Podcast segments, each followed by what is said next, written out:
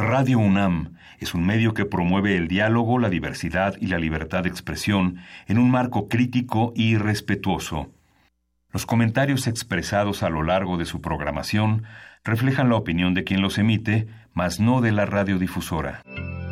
Radio UNAM presenta Primer Movimiento. El mundo desde la universidad.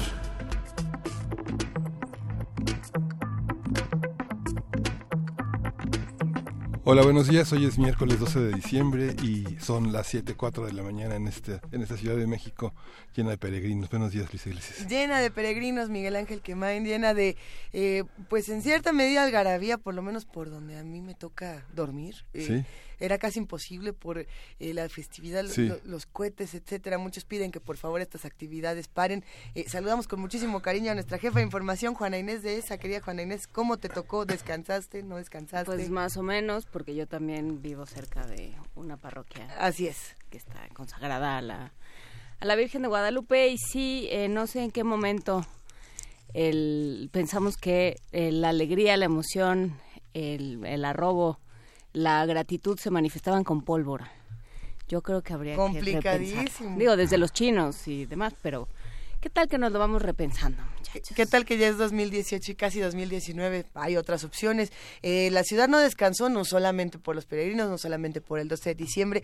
Ayer fue un día colmado de discusiones en la Cámara de Senadores, en la Cámara de Diputados, en distintas áreas de nuestro país. Por supuesto, se discute desde la Cámara de Senadores el tema de eh, esta llamada Ley Taibo, que bueno, despertó yo creo que el lado más oscuro de, de, los, de los senadores y de los que pueden dar sus opiniones en nuestro país. No sé si escucharon los ¿A audios Salgado Macedonio?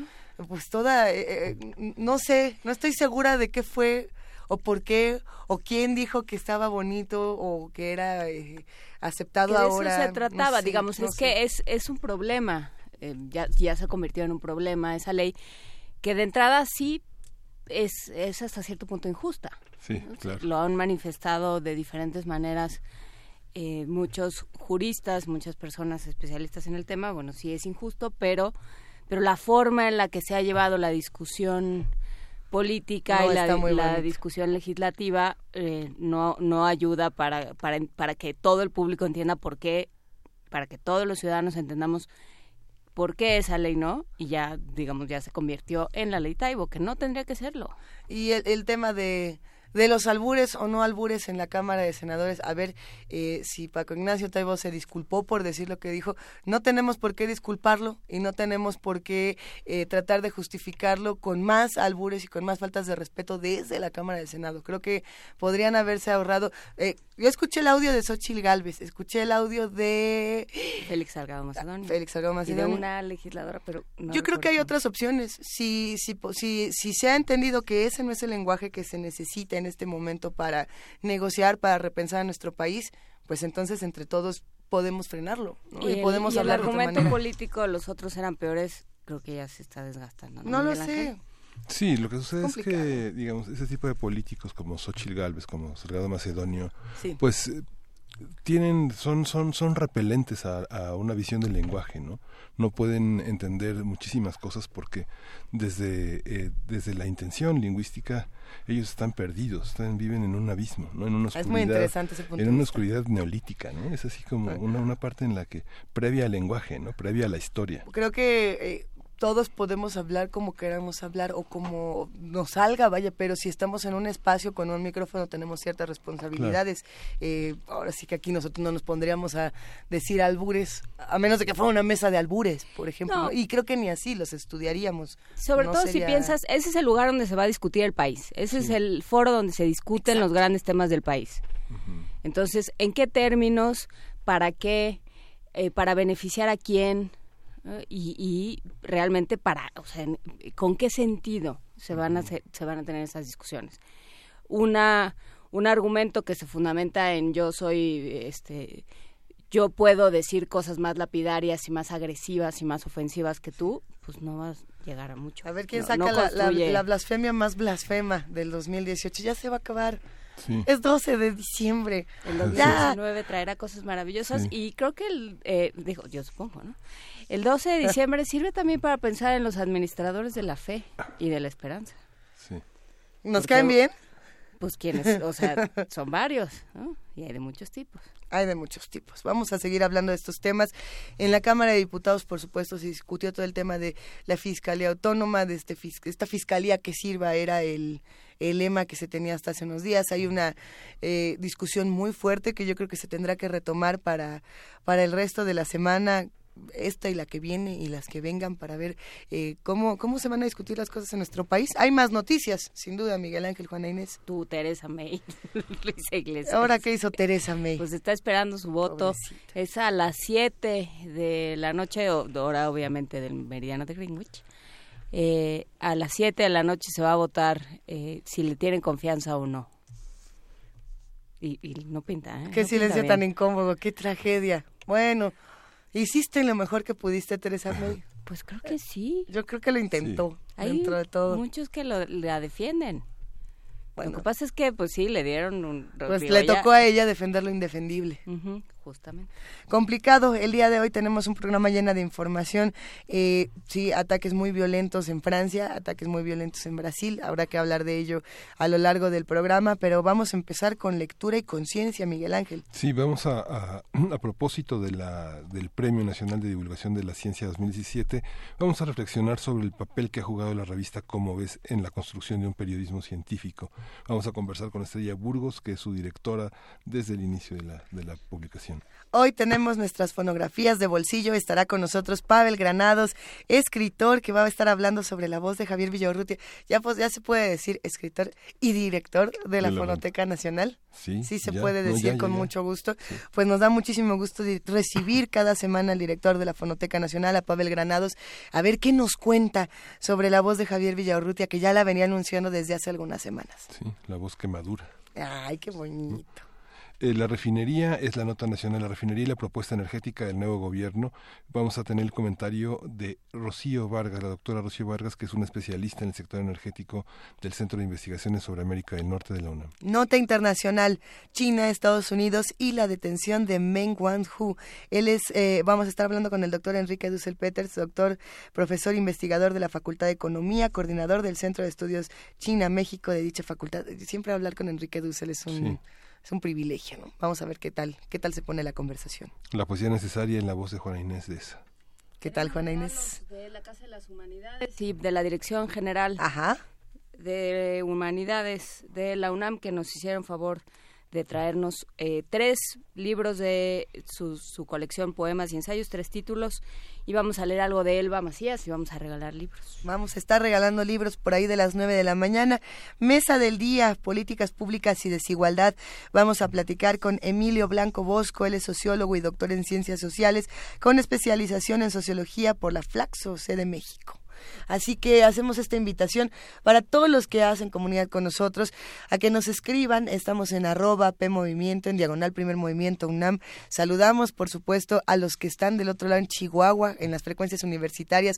Un gran abrazo para todos ustedes y sirve también este momento para invitarlos a que nos manden a Primer Movimiento UNAM arroba gmail.com un archivo puede ser. A ver, ¿qué villancicos les gustaría que se transmitieran el día viernes? Los castores a Belén. Los que... ese me gustaba Ese, de, a ver, ¿de dónde era ese Era un cartón eh, argentino, yo creo.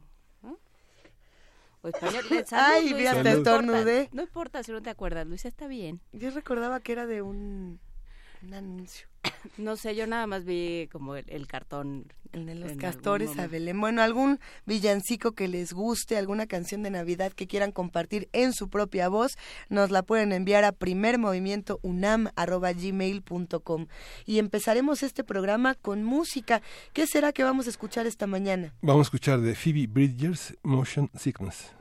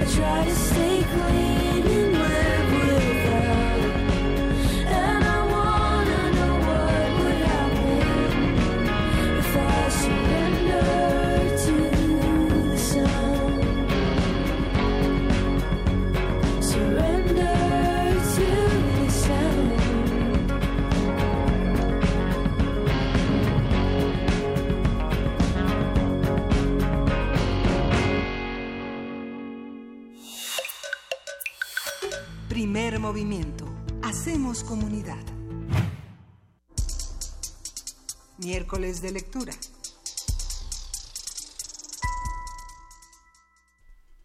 El periodismo científico dedicado a difundir y divulgar hechos en torno a la ciencia, la tecnología, la salud y el medio ambiente es una importante fuente de enseñanza y aprendizaje en la sociedad.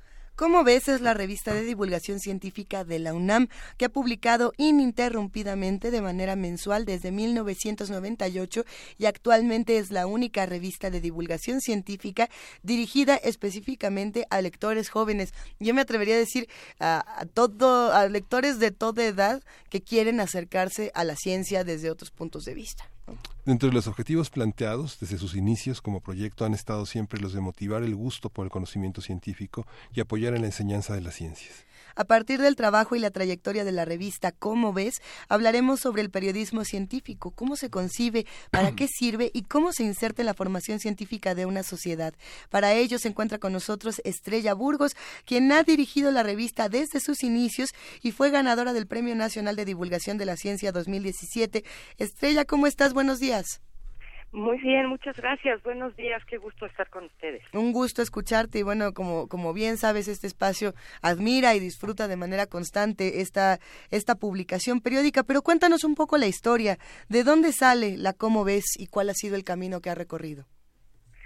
Bueno, mira, sale de, de la idea de muchas personas hace más de 20 años, porque fue una idea que estuvieron pensando eh, durante un buen rato personas como Juan Tonda, como Julieta Fierro, en, en, la Dirección General de Divulgación de la Ciencia y José Antonio Chamizo, que fue con el director que finalmente inició la revista, justamente con, con la idea que tú comentabas, que fue una revista dirigida pensando en jóvenes, que no, no había una específicamente para ellos, y, y bueno, y finalmente se concreta, sale el primer número el primero de diciembre de 1998, y bueno, pues yo tuve la suerte de que me invitaran a, a participar en este proyecto y, y bueno, pues aquí estamos 20 años después, casi, pues es difícil de creer incluso para nosotros que, que la revista haya perdurado tanto, pero sobre todo la revista quiero yo pensar que, que es heredera de toda una idea de lo que es la divulgación científica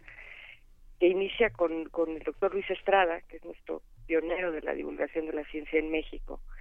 Eh, él dirigió una revista también, el, en este caso 15 años, la revista Naturaleza. Era una revista sobre todo para, para universitarios, gente ya de nivel universitario, pero que tenía una forma de hacer las cosas muy diferente de cualquier otra publicación. Entonces, pues yo como tuve la suerte de formarme con Luis y otras personas que han colaborado en la revista, pues pues mucho le debe la revista Las Ideas de Luis Estrada a su visión de la divulgación sobre todo como un vehículo para fomentar una cultura científica en, la población. ¿Qué, ¿Cómo se hace para sobrevivir a, las administraciones que siempre tienen, eh, que llegan siempre con una idea genial de, difundir la cultura o la ciencia? ¿Cómo, cómo hacerlo? Pues mira, no sé cómo lo hemos hecho. Yo creo que, que la, la forma es pues tener algo que, que, que sí, pues que sí cuente con lectores, en el caso de una revista, y estos lectores han sido un apoyo enorme a la publicación y también que tenemos un gran apoyo de la comunidad científica de la UNAM y no solo de la UNAM sino de otras instituciones que hacen investigación. Yo creo que eso eso es lo que lo ha permitido. Eh, de hecho, la revista que hace Luis Estrada pues desapareció justamente por uno de los cambios que tú mencionas, eh, lamentablemente porque era una gran publicación. Y bueno pues nosotros lo hemos hecho yo creo que por eso no porque porque pues cumple una función. Una publicación que no tiene lectores pues no tiene sentido no no tiene ningún caso hacerla.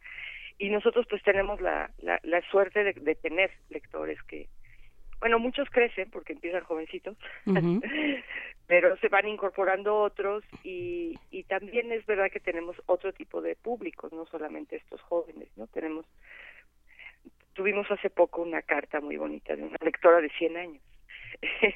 Entonces creo que es esto y creo que también es que contrario a lo que se piensa muchas veces en los medios, la ciencia sí le interesa a la gente, lo que pasa es que le interesa en en formas concretas. Le interesa entender la ciencia, quizá el problema es que muchas de estas publicaciones periódicas eh, al estilo de la Nature o de la Science eh, son excluyen al digamos al a, los seres simples mortales como muchos de nosotros que a lo mejor no entendemos los grandes términos, no estamos tan integrados en las discusiones tan específicas o tan particulares que podría tener cada uno de estos artículos, eh, pero a lo mejor podríamos estarlos si nos informaran de otras maneras. Pues eh, sí, en efecto, lo que pasa es que esas revistas en realidad no están dirigidas a un público amplio. Son más especializadas, claro. Son, son más especializadas, son de científicos para científicos, aunque sí tienen, sobre todo en sus ediciones en, en Internet, una sección de noticias y de comentarios que es más accesible, mucho más accesible que sus artículos, pero que también está pensada para científicos, o sea, de hecho, para científicos que no son del área, ¿no? es, es, como una divulgación de, de otro estilo, pero está pensada para científicos también. Y ese es un poco más accesible porque está, estos científicos que se informan ahí pues tampoco saben de esas áreas especializadas, saben de las suyas. Pero es para, para otra audiencia completamente distinta. Eh, aquí pues tratamos de, de establecer sobre todo un diálogo, una comunicación con, pues, con todo el que no se dedique a la ciencia, ¿no?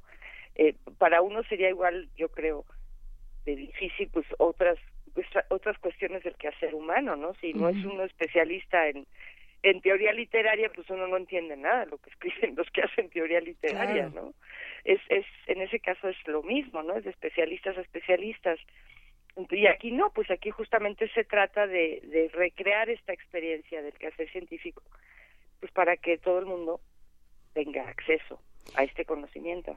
Creo que eh, volviendo un poco a lo, a lo que decía Miguel Ángel, de alguna forma, Estrella, hay una idea em, de que la divulgación es, eh, pues un poco, no, no, no acabo de entender bien, pero creo que es como, se, entiende como, pues un, un añadido, ¿no? Bueno, pues ahí si te sobran tres pesos, hazte una revista de divulgación como si no fuera un trabajo, como si no formara parte de un del corazón de una educación científica. ¿Cómo entender Estrella? No sé si estés de acuerdo con esta eh, eh, con esta sentencia un poco salvaje que acabo de emitir, pero, eh, pero me interesa problematizarlo. ¿Y, y qué pasa con, con, la, con, la formación científica? No, no pienso en, en esto que dice Gianni Rodari de todos, que, que todo el uso de la palabra para todos, no para que todos sean escritores, sino para que ninguno sea esclavo. Y pienso que se aplica también a la educación científica. Yo no voy a ser este especialista en genoma, pero tengo que saber qué pasa con CRISPR. Sí, es, lo, has dicho perfectamente. Es parte de la vida cotidiana, es parte de la cultura y además ocurren cosas que tienen gran repercusión en la sociedad. Y pues cómo vamos a, lidiar con eso si no sabemos, si no tenemos ni idea de qué se trata. Es, es un derecho, ya creo que ya está incluso tipificado el derecho al conocimiento científico, es un derecho porque porque tiene un gran impacto en, en nuestra vida. Entonces, ya no solo hay una parte de la ciencia que o una parte de la divulgación que es muy gozosa o sea que tiene esta cosa que pues que se puede disfrutar mucho si está hecha bien eh, y hay pero también hay otra parte que tiene que ver con nuestros derechos como ciudadanos que tiene que ver con el, las posibilidades de desarrollo y que tiene que ver también con una mala aplicación del conocimiento que muchas veces se hace. Y lo que ha señalado bueno, yo lo he vivido en todo el tiempo, yo toda mi vida profesional me he dedicado a esto. Y es verdad que la divulgación se sigue viendo todavía, lamentablemente, como una labor menor y que no requiere de mayores elementos. Y bueno, tú como comunicadora lo sabes perfectamente, ¿no? Hay que saber comunicación, hay que ser capaces de ponerse en el lugar del público, hay que ser capaces de, de, imaginarse qué puede interesar al público y también qué puede necesitar saber el público. Y eso pues no es una tarea menor para nada. Entonces, sí, la divulgación en México y en otros países sigue siendo un patito medio feo, eh, visto a veces desde la propia academia como una una cosa que no tiene, pues, ¿qué es eso, no? Una gracia, ¿no? Ay, mira, pues qué bonito, así como el Club del Tejido, pues no sin demeritar los tejidos, que son muy importantes, sobre todo con estos fríos, pero pero no y la UNAM precisamente es la institución que más ha hecho en este país por la divulgación de la ciencia. Desde desde que empieza Luis Estrada y, funda el Centro Universitario de Comunicación de la Ciencia que hoy es la Dirección General de Divulgación de la Ciencia.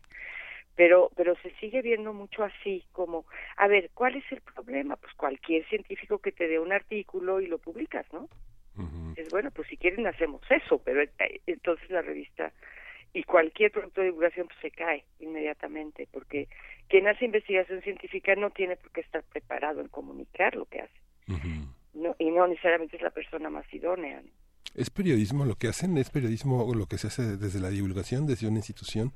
¿O el periodismo se tiene que hacer desde un medio independiente, autónomo, este, con esas características? Pues sí, el periodismo sí tiene que ser independiente y autónomo. Ahora, lo puedes hacer desde una institución si cuentas con esa libertad. Y nosotros afortunadamente hemos contado con esa libertad. Eh, en la revista yo creo que hacemos las dos cosas. Hacemos divulgación de la ciencia y periodismo científico. Eh, y son distintos en ese sentido, ¿no? El periodismo de cualquier tipo pues tiene que obedecer a los principios del periodismo que aspira a la objetividad, a la neutralidad y a informar de las cosas que están ocurriendo en este momento, ¿no? Que pueden ser de interés público. Eh, y la divulgación, pues, se tocan en muchísimos lugares. Somos periodistas y divulgadores, somos colegas. Yo, yo a veces traigo un sombrero y a veces traigo el otro, y así son muchos comunicadores de la ciencia. Pero sí hay esa diferencia que tú has mencionado, y esa diferencia es importante. Ahora, creo que también eso tiene que ver con lo que me preguntaban antes, ¿no? De cómo sobrevives a tantos cambios de administración. Y, y solo puedes sobrevivir cuando cuando tienes esa pues eso que casi se ha vuelto un privilegio no que es esa libertad para decidir una libertad editorial para decir a ver los contenidos aquí los contenidos se deciden pensando en los lectores y nada más que en los lectores porque son los más importantes no en alguien que esté muy encumbrado en la ciencia que te dé un artículo y lo vas a publicar por eso no hay que pensar siempre en los lectores porque uno trabaja para ellos y, tienes que darles algo que los motive, que, les interese, que les sirva en muchos sentidos, porque pues si no, no tiene caso esta labor. Y lo puedes hacer tanto desde la divulgación como desde el periodismo. Ahora, yo creo que cada vez se parecen más, ¿eh? porque la divulgación tiene la obligación también de pues de ser crítica, ¿no? en el mejor sentido, pero eh, decía Luis Estrada hace mucho tiempo y Carlos López Beltrán, que fue también, también un gran divulgador y que estaba en esto de investigaciones filosóficas, que lo que necesitamos, así como hay críticos de, cine, de teatro, de literatura, también estamos críticos del quehacer científico en ese sentido. Y creo que esa es la, pues como la máxima aspiración también de este quehacer, ¿no? Que puedas presentar las cosas así, con ese, con esa intención. Estamos en, el, eh, en la época de la posverdad, de las fake news, del, bueno, pues esa es tu opinión, ¿no? Este, pero, pero la respuesta a esa es tu opinión puede, puede ser hasta la forma de la Tierra. Bueno, tú, tú crees que es, eh, que es redonda, ¿no? Esa es tu opinión. No, no. O sea, ¿cómo, ¿cómo, digamos, cuál es el trabajo de la divulgación científica? No, no tanto, por supuesto, los contenidos, pero también de, eh, de, transmitir una forma de pensar, una forma de, de, de, cuestionar y de dialogar y de, y de sustentar de otra manera. Es exactamente, como lo acabas de decir. Ese es, yo creo que ese es el trabajo más importante.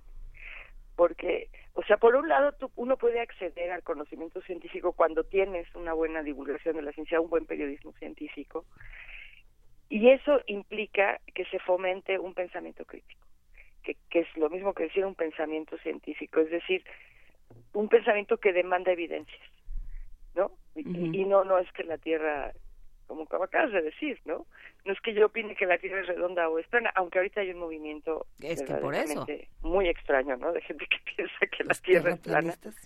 Pero a mí me encanta porque dicen, es un movimiento global que piensa que la Tierra es plana. eso, eso, es fantástico, ¿no? Bueno, eh, no, claro que no es de opinión, es, es de información sustentada en la evidencia. Y si más gente tuviera acceso a esta manera de ver las cosas de demandar la evidencia en cualquier ámbito de la vida, pues yo creo que seríamos una sociedad más participativa y estaríamos fomentando la democracia. Porque entonces no sería de mi opinión o la tuya, sino a ver dónde está esa evidencia. Y, y, y eso afecta todo en la vida cotidiana, todo, ¿no? Incluso por quién votas. si, si en vez de votar por el que votan tus amigos, o el que a ti te gusta, o la que a ti te gusta, porque te gusta a lo mejor cómo se viste, te pones a ver qué ha hecho y te pones a ver la evidencia de su trabajo y con base en eso decides pues que hay una posibilidad de que lo continúe haciendo bien, sería muy distinto. Y así en todos los ámbitos, en, en todas las decisiones de la política pública, por ejemplo, ¿no? Que, que, que, muchas veces no tienen nada que ver con el conocimiento científico. ¿no? Entonces, pues yo creo que es cada día más importante que, que se haga comunicación de la ciencia, y ahí estoy incluyendo el periodismo y la divulgación, por eso por eso de la posverdad y la cantidad de, de, noticias falsas que circulan sobre todo en las redes y que la gente con la mejor de las intenciones alegremente comparte porque le van a gustar ay mire esto está precioso para que lo vea Pablo o Lolita pero si nosotros no nos aseguramos de que esa información tiene un sustento pues estamos contribuyendo a un gravísimo problema de desinformación pues sí, es el, el, eterno tema de, pero es que mandaste una foto, como, ni, como un niño hondureño perdido, mandaste una foto de un eh, niño somalí de hace 20 años. Ay, bueno, pues pero ¿qué tal que si era cierto? Y, ya, no hay, no, no hay razonamiento científico contra eso. No, y mira, están tan bien hechas estas, porque la verdad es que como comunicadores, a quienes difunden noticias falsas, charlatanerías, pues lo hacen muy bien o sea, realmente, ¿no? Sí saben hacer las cosas, como para convencernos. Y entonces uno tiene que ser de veras, pues muy escéptico. Yo te voy a contar dos en que caí hace no mucho. A ver. Con la pena. Mira, una fue hace no, no hace hace pues un par de meses yo creo, a lo mejor muchos de los que nos están escuchando también cayeron como yo, que era una foto que ponía una manada de lobos caminando en la nieve en un bosque y el, y el pie decía que miren cómo son los lobos, qué maravilla, porque entonces los más viejitos caminan adelante y el líder de la manada los cuida y los lobos más fuertes, no sé qué.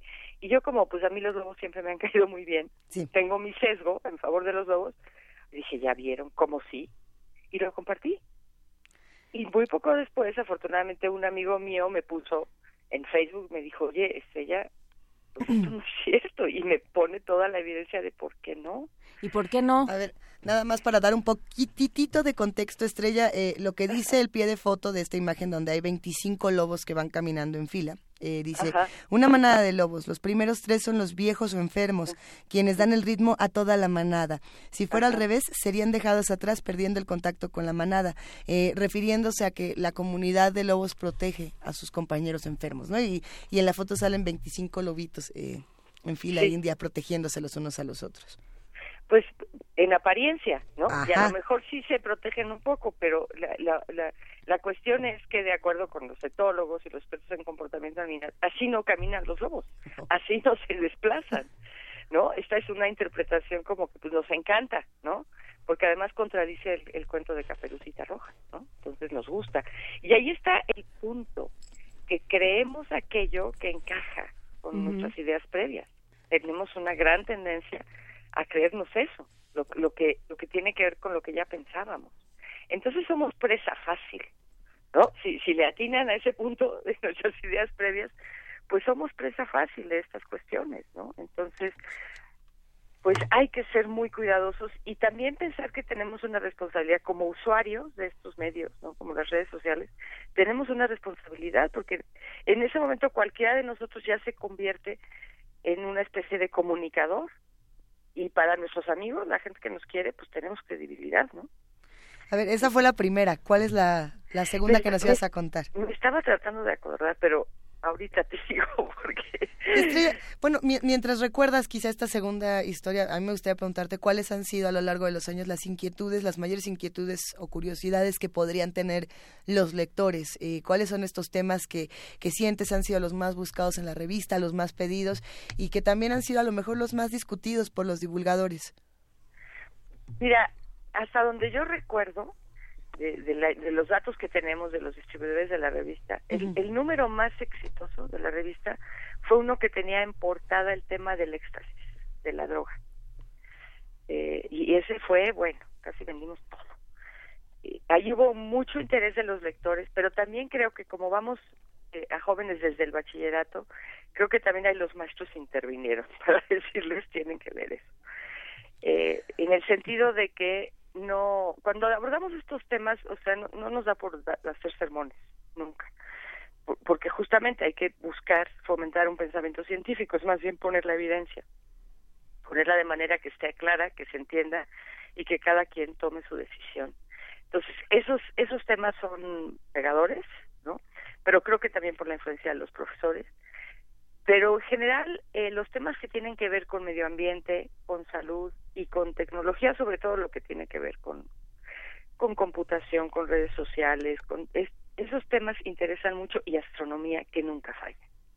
A mí me, me gusta mucho eso porque ahí de pronto te dicen es que hay que divulgar lo que es útil para la vida cotidiana y punto, ¿no? Y dices, bueno, está muy bien la química en la cocina, está muy bien. Pero ¿por qué a la gente le interesa el origen del universo? A ver cómo aplica eso en su vida cotidiana. Pues lo aplica en el sentido de que creo que es una característica de los seres humanos, esa curiosidad por saber de dónde venimos, y que averiguar de esas cosas pues nos da un, un gran gozo, ¿no? Como mencionaba yo hace un ratito, y que tengo además el término muy fresco, porque en el aniversario que, tuvimos hace unos días estuvo Antonio Lascano, que es un biólogo de la evolución y que es un gran, gran conferencista, es un gran divulgador, y él hablaba mucho de eso, ¿no? De, de poder gozar de estas, de estos, de todos estos descubrimientos. Entonces, hay por un lado lo que la gente te pide y reiteradamente son los temas que, que acabo de mencionar, pero luego también hay lo que pues lo que puede ser muy interesante si le das a la gente la oportunidad de acercarse y que no necesariamente conoce. Y esa es la otra parte del reto. Por eso este trabajo nunca te aburre, siempre estás buscando esas cosas. Y desde luego también es, muy exitoso lo que tiene que ver con lo que está ocurriendo, ¿no? Tú mencionabas el CRISPR, esta, esta técnica para editar el genoma está muy de moda, lamentablemente porque al parecer unos científicos en, en China que, que hicieron una edición del genoma en embriones humanos eh, y que nacieron de allí unas bebés. Y bueno, la forma en que esto se ha planteado así, pues es espeluznante, ¿no? Eso, eso no se debió hacer nunca, ni de esa manera. Es una pena, ¿eh? Porque, por cierto, aunque me desvío un poco del tema, eh, esto va a afectar mucho la visión que tiene la sociedad de esto fue, fue una locura lo que hicieron, sí lo hicieron, porque no está muy claro si de veras lo hicieron. Pero ese tipo de cosas también pueden ser muy pues muy exitosas en una revista cuando hablas de eso, ¿no? Y, tratamos de estar muy al día. Como nosotros somos mensual, una revista mensual, pues a la noticia no vamos a llegar nunca a tiempo, ¿no? Pero a la tendencia. o a la tendencia. Tratamos de poner en contexto esto después, ¿no? Y profundizar mucho más de qué se trata y sobre todo contar cómo cómo es que se, se, hacen las cosas, ¿no? Porque se dicen los científicos que saben lo que saben, pues cómo lo hicieron. Y eso quizá es lo más importante, porque eso es lo que sí te da una idea de cómo funciona el pensamiento científico y, y ayuda a que uno entonces pueda tener una actitud muy crítica, muy escéptica, muy científica ante las cosas. Entonces, ese tipo de temas es lo, lo que hemos visto. Y también el humor, ¿no? Tú sabes que el humor funciona siempre de maravilla en la comunicación. Entonces, eh, los, las cosas que publicamos que son muy humorísticas, sin perder profundidad y, seriedad en términos del rigor, son también muy exitosas. Sí, eh, creo que les han tocado además los 20 años de la revolución de los medios. O sea, empezaron los medios digitales, empezaron las redes sociales, empezaron, eh, empezaron, digamos, como estas comunidades, estas pequeñas burbujas de, de, opinión donde donde se sumerge la se sumergen las personas o nos sumergimos todos entre los conocidos en Facebook en, en todas estas plataformas sociodigitales. Y entonces el papel de los medios es cada vez más complicado, Estrella. ¿Cómo lo, cómo lo han vivido ya para cerrar esta conversación? Pues mira, estamos todavía tratando de, dilucidar qué, tenemos que hacer, porque pues es un ruidero ahí, ¿no? Es, es un ruidero, hay de todo, hay buena información, hay información falsa, hay de todo, y ahora todos podemos poner, convertirnos en cierto momento, ¿no? En, en comunicadores, en transmitir cosas falsas o correctas. hay un pleito espantoso por la atención del público y, y además también pues como que muchos, muchos muchos creadores de contenidos voy a decir contenidos entre comillas no son las cosas que no son serias pues sí parecen saber qué botones tocar para que nosotros vayamos no ahí y desde luego es esto que tú te metes a ver una cosa y te aparece otra al lado que entonces te dice las 10 cosas que no sabías de Angelina Jolie. Dices, ¿cómo? Hay 10 cosas que yo no sabía. y vas, ¿no? A ver qué es eso. Y eso pues son tres párrafos con 27 anuncios, pero también junto hay otra que te puede llamar la atención. Entonces todo el tiempo pelearse por la atención. Y es muy difícil, yo creo, hacer que, que un trabajo bien hecho, un trabajo profesional, pues allí destaque, ¿por qué? Porque lo que más se usa para llamar la atención es el sensacionalismo. Entonces, ¿cómo compite uno con eso? ¿No? ¿Cómo competimos todos nosotros, ¿no? En la radio, ustedes, nosotros en una revista, en la televisión. ¿Cómo haces eso? Y creo que es muy difícil. Yo no tengo una respuesta. Leo cada vez que alguien escribe eso, yo digo, a ver qué piensan. Y creo que en ese sentido vamos cada vez a grupos más reducidos quizá grupos más reducidos, pero de gente ah, más genuinamente interesada y receptiva, pero sí tenemos un problema. Y también está el problema del financiamiento de los medios en general, ¿no? Digo, nosotros tenemos la fortuna de que estamos en una gran universidad y podemos hacer esto porque es una misión de la universidad, ¿no? La extensión de la cultura, pero pero los otros medios están sufriendo muchísimo porque se sobrevivían de publicidad en buena medida, la publicidad la acaparan ahora los grandotes, Google, Facebook. Entonces, pues ya no solo es que logres en medio de todo eso que alguien voltee a ver, el trabajo de comunicación que se está haciendo, sino además cómo lo vas a pagar. Y yo la verdad no sé en qué va a terminar esto. ¿Qué piensan ustedes? Ustedes seguro que saben mucho más de esto que yo. Pues, ¿Qué piensan? Estamos en las mismas, que creo que todos estamos viendo. Además, bueno, la, el, la pelea por la información y la pelea por, por los datos. Y desde en medio de todo eso, el, el, capital, en medio de todo eso, eh, a, quién, a quién, a qué santito le reza cada uno, ¿no? Sí, pero como bien dice, son los lectores, ¿no? Digamos que recuerdo hace muchísimos años, antes de todo este boom de los medios digitales, Proceso sobrevivió a una crisis de autoritarismo por sus lectores, por las suscripciones. Cuando las revistas tenían tres suscriptores, que entre ellos el director y su familia, este proceso logró tener eh, en, la primera semana de acoso del López Portillismo dos mil, dos mil suscriptores. Sí, yo me acuerdo muy bien de ese caso y efectivamente, o sea, ellos sobrevivieron sin publicidad por, por las ventas. Y, y a lo mejor ahí está la clave, ¿no? Ahora hay muchos, eh, muchos sitios, por ejemplo, en, en Internet, que a lo que apelan es a los usuarios de esos sitios. Dicen, a ver, esto está muy difícil de hacer, una, una, una buena cobertura, un buen periodismo, una buena divulgación requiere recursos, requiere tiempo. Hacer un buen reportaje requiere tiempo. Eh, entonces hay que pagar eso, entonces, pues, ¿qué tal que lo pagan los, quienes, los que se benefician de eso, los usuarios? Y, y creo que sí está funcionando, no sé qué tanto en México, pero a mí me, me impresionó mucho ver hace poco que el, diario The Guardian de Inglaterra, sí. pues dio a conocer que, que tenía, o sea, que estaba sobreviviendo mucho por lo que voluntariamente los usuarios eh, pagan y tienen un millón de personas que les han dado dinero para que sigan haciendo su trabajo. El, el asunto quizá es convencer al, al, al público que si está interesado en una cobertura seria, a profundidad, donde se hayan corroborado las cosas, como deberían ser todos estos lugares, y no todos son, pero que si la gente quiere eso, pues tendrá que pagar por ello y, y funciona. Bueno, en el caso de The Guardian, bueno, The Guardian es un periódico que tiene muchísimos millones de lectores, pero pero sí sí empezar a fomentar esa esa cultura, a ver en este en este nuevo ambiente si queremos algo bien hecho, bien investigado, pues tenemos que estar dispuestos también nosotros a pagar por eso. y al final todos pagamos de algún modo, ¿no? Cuando estás en las redes sociales, ¿con qué pagas? Pues pagas con tus datos, que luego van a usar para anunciarte en mil cosas, o sea, no es gratuito.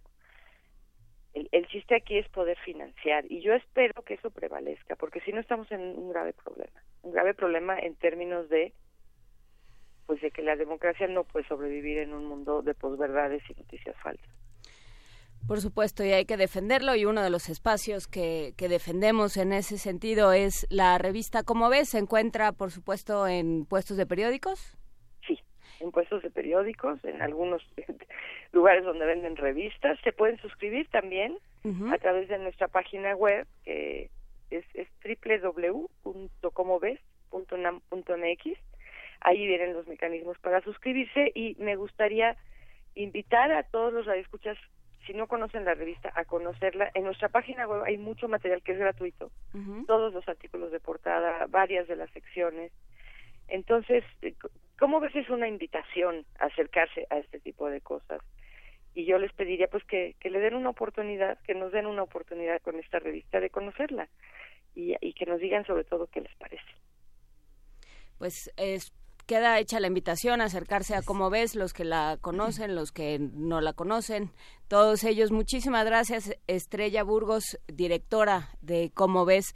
Muchísimas felicidades por este aniversario número 20 y a ver qué, qué sigue. Muchas gracias. Muchísimas gracias a ustedes. Y Radio UNAM ha hecho un esfuerzo por su parte para sumarse a, a la revista Como ves. Eh, por lo mismo tenemos una serie de cápsulas que se disfrutan muchísimo y que aparecen a lo largo de la programación. Esta en particular que vamos a escuchar es de fósiles, artrópodos y trilobites. Revista Cómo ves.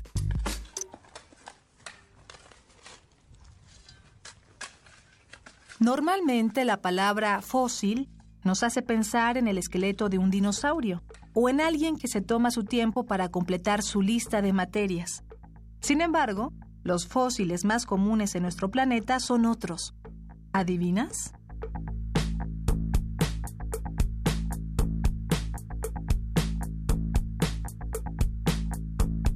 Los trilobites son una clase de artrópodos, parientes lejanos de los arácnidos, que vivieron en los mares del Paleozoico hace entre 540 y 250 millones de años.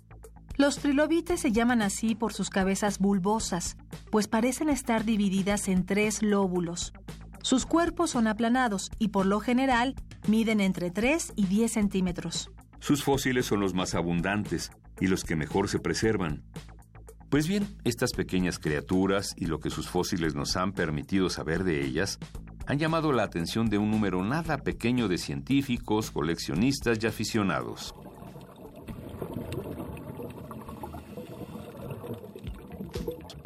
Los trilobites que más se cotizan en el mercado son aquellos cuyos cuerpos fueron sustituidos por un mineral llamado pirita durante el proceso de fosilización.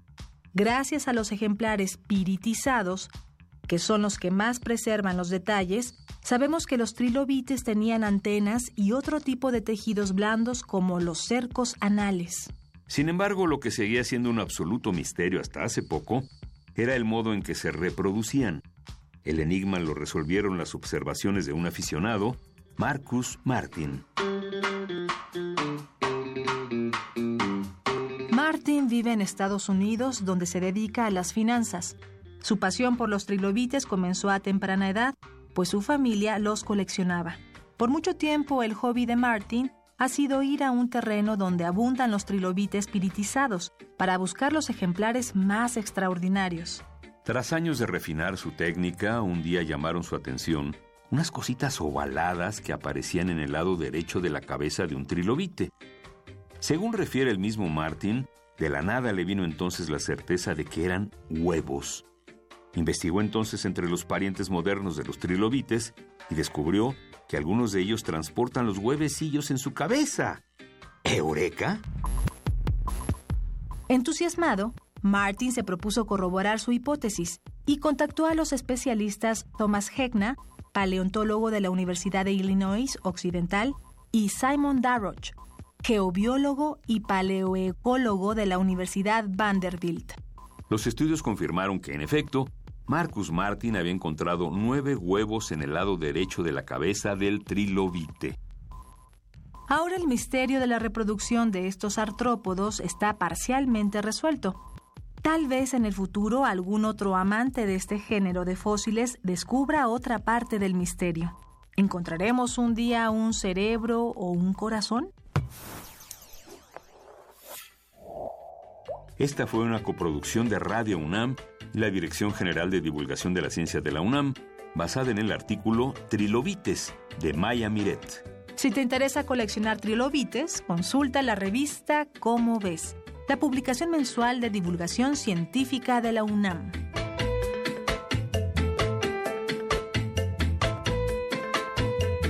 Revista Cómo ves. Primer movimiento. Hacemos comunidad. Fonografías de bolsillo. Y nos da muchísimo gusto recibir en esta cabina de Radio UNAM de primer movimiento, que además, ay, otra vez nos agarraron platicando de, de cosas que no se pueden decir eh, al, aire. Qué gusto poder saludar al nuevo director de la Fonoteca Nacional, Pavel Granados. Queridísimo Pavel, ¿cómo estás? Muchas gracias, pues muy contento, pero tengo que aprender en primer movimiento a distinguir cuando está prendido el foco rojo de los micrófonos. de, Ajá, exacto, y de la realidad. Saludos, Antonio Martínez. Saludos, Antonio Marven. Querido Pavel, eh, como sabrás, muchos de los radioescuchas están muy felices, eh, muy emocionados con el futuro de la fonoteca que, que se encuentra en las mejores manos. Eh, tantas cosas, tantos secretos que tiene este lugar. ¿qué, qué, qué, sí podemos contar sobre, sobre este tema? ¿Cuántos archivos, cuántas noticias que ahora está recibiendo bueno, la pues fonoteca? yo creo que en unos días ya este podré estar platicando bien, por ejemplo, qué proyecto tengo de la de la fonoteca, Claro. este que bueno que, que cómo llegué pues este así contento este a, a ver a- de hecho bueno ya yo con- realmente conocía a casi toda la gente de la fonoteca Pues sí. nacional pero lo primeritito que he llegado a hacer es a platicar con todos entonces estoy ahorita reuniéndome yendo a visitar a cada uno de los de mis compañeros de la fonoteca para ver pues que ellos también qué piensan, ¿no? Eso es lo primerito. Este, bueno, la bóveda pues ya no no creas que he estado yendo ahí, pero porque ya ya más o menos la conozco son 510 mil soportes ahorita. Pero, por ejemplo, ya desde hace, esto es algo ya que, que ya desde la otra administración estaba, pero están ya en trámite y por llegar eh, todo Radio Educación, eh, está también, bueno, están en el convenio, pa- ya está el convenio para que llegue y ya está, por ejemplo, el convenio con Colegio Nacional y así hay varias colecciones que van a ir llegando y ahorita hay 208 colecciones. Y también, este, bueno, hace, allí, hoy es Maravilla. el miércoles, el lunes murió Thomas Stanford, que es el de las 208 colecciones que tenemos, están numeradas uno. Ujú. Yo soy la 115. La uno es Thomas Stanford. Entonces, pues fue un hombre muy importante para la fonoteca. El piano que tenemos era de él. eh, la biblioteca que tenemos, bueno, no la que tenemos, pero una de las bibliotecas que hay, de los fondos, Fue es de Thomas. Stanford, que tiene libros importantísimos para la música mexicana. Está la biblioteca de Oscar Chávez, por ejemplo, ahí. Yo ahí pienso, son tan buenos libros, sacas ahí, está dedicadas de cuenta, creo que decir, por la viuda de Víctor Jara, Mm. un libro de Víctor Jara. O musicólogos, ese para Oscar Chávez, pero tiene colecciones completas de música, de, revistas de tango. O Thomas Stanford tiene cantidad de joyas de la musicología dedicadas a él, pero dedicadas a él por gente que le dice, este libro es porque usted me inspiró eh, esta publicación. Sí. Yo quisiera, por ejemplo, fomentar que haya investigadores que vayan a, a ver esto. ¿Cómo llegó la de Oscar Chávez? Oscar, Oscar Chávez, Chávez, es un bibliófilo, y pues casi todo su dinero se lo gasta en libros. Sí, bueno, no, es estos, esta es su colección de música. No, pues él tuvo ahí contacto con el director anterior, que es este Ernesto Velázquez, y con él la acordó y llevó su música, su colección de discos, y están ahí sus libros. Entonces yo pienso que hay que buscar la manera de que se- sea como un fondo reservado y los eh, especialistas en música puedan tener acceso. Bueno, con eso yo me encuentro con puras buenas noticias en la, en la fonoteca y con muchas cosas por hacer. Ahorita, por ejemplo, están expuestos, está expuesta una colección de radios y de gramófonos y un fonógrafo original de Thomas Alva Edison están ahí expuestos. Están expuestos los discos de 78, están expuestos los cilindros de fonógrafo para que la gente pueda ver. Hay radios portátiles con pilas, por ejemplo, de las antiguas, unas grandotas de los años 40. El radio, Pavel. Porque lo acaba de pues hacer grandota, la de bulto, unos 30 centímetros la pila. Sí, sí, sí. Grandotota en su caja original. Oh, sabemos que ahorita no se puede hablar de proyectos, todavía no podemos empezar a discutir ciertas cosas, a, analizarlas, pero eh, por ejemplo, en el caso de, Thomas Stanford, ¿planean hacer alguna Ah, suerte de homenaje? Sí, de, claro. a- porque sí es como de las parece que de las piezas fundamentales Es para entender. Porque además su colección es Memoria del Mundo de la UNESCO, entonces es, bueno, importantísima. Bueno, tenemos una plataforma que se llama La Musiteca. Ahí ya, eh, Thomas Stanford yo lo conocí todavía, eh, iba a las juntas y decía, pero yo ya como que no le importaba nada porque él decía, yo lo que quiero es que mi colección esté libre de derechos y que la pueda consultar todo el mundo. Ahora con La Musiteca se está subiendo un montón de música y ya se está, bueno, ya puedes escuchar tú las, las grabaciones de Thomas Stanford en línea, ya hay bastantes, pero ya anunciamos que el 17 de enero vamos a hacerle un homenaje en la Fonoteca Nacional con sus alumnos principales platicando de la obra de Stanford y de la, importancia de sus, de sus grabaciones, de sus investigaciones. Vamos a, a- a ir en un momento más a una pausa y vamos a retomar esta conversación ya para entrar con el audio Con de, el audio de. Javier Villaurrutia. Eh, nada más, eh, brevemente, Musiteca, eh, este portal lo pueden consultar en www.musiteca.mx. Exacto. Y ahí es donde se podrán encontrar una serie de colecciones de novedades. eh, me parece que es importantísimo y que además se tendría que, que difundir un poco más. A ver si luego le damos a lo mejor más espacio eh, Sí, exclusivamente al tema de Musiteca que a mí me gusta Genial, muchísimo. está muy bonito. Está muy bonito. Pavel, para los que te quieren encontrar y preguntarte cosas ahora sí de, señor nuevo director de la fonoteca, yo le quiero preguntar esto. ¿Dónde No, bueno, y también si quieren donar cosas, si quieren, tienen cosas que no tienen, no, no saben que no existen en ningún otro lado, pues allí en la Fonoteca Nacional, bueno, pueden ir a Francisco Sosa 383, está a un paso del Metro Viveros, es esquina con Salvador Novo. Excelente. Entonces, ahí estoy en un cuadrante muy interesante. Ahí vivió Dolores del Río, ahí vivió Salvador Novo, Sí. ahí vivió Miguel Ángel de Quevedo, y enfrente de la fonoteca vivió el rey Carol, uno que huyó de, de Rumania con su amante y se vino aquí a México. Ahí vivió, ahí le iban a hacer los, los ricos de entonces iban a hacerse sus, sus, su corte y se iban Ajá. ahí, en las noches le llevaban mariachi y toda la cosa. Venga. Sí, y yo y enfrente Celia Nuttall, que fue la eh, gran arqueóloga, que Códice Nuttall, que investi- in- estudió eh, Alfonso Caso, eh, fue ella lo lo describió y ahí iba gente como Diez Lorenz, a la donde es la fonoteca hoy, a visitar a Celia Nuttall, que era nuestra ilustre eh, anterior eh, ocupante de la casa. Que se quede, Pavel Granados, hasta las 10 de la mañana aquí en Primer Movimiento platicando. Qué deleite, de verdad. Vamos a una breve Vale. pausa para regresar a las fonografías de bolsillo de Primer Movimiento. Queremos escucharte. Llámanos al 55 36 43 39 y al 55 36 89 89. Primer movimiento. Hacemos comunidad. Luisa, ¿tú eres la que canta el burrito sabanero? Claro que sí, Juana Inés. Primer movimiento presenta La Hora del Aficionado. Manda tu villancico favorito o aquel que te salga menos feo al correo primermovimientounam.gmail.com antes del jueves 13 de diciembre para que sea transmitido el viernes 14 de diciembre. Tuki, tuki, tuki, tuki. Tuki, tuki, tuki, ta. Vuélvete una superestrella. De Belén, en Primer Movimiento.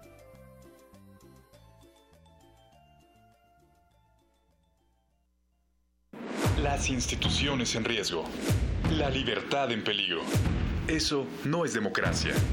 Ha comenzado un nuevo tiempo en México, un tiempo donde impera la falta de certeza y el equilibrio de poderes está en riesgo. Hoy más que nunca México necesita de una acción nacional unido y fuerte, porque somos la única garantía para proteger las instituciones de nuestro país. PAN, unido y fuerte para defender México. Comité Ejecutivo Nacional del PAN 2018-2021. El Centro de la Imagen invita a la muestra integrada con una selección de las obras participantes de la Bienal de Fotografía 2018, un certamen bianual que convoca a fotógrafos y artistas visuales de distintas partes del país con el propósito de fomentar e impulsar la producción fotográfica. Reúne trabajos de 24 artistas con 295 piezas agrupadas en seis núcleos temáticos. Paralelamente se ofrece un amplio programa de actividades. La exposición Bienal de Fotografía 2018 se puede visitar en el Centro de la Imagen.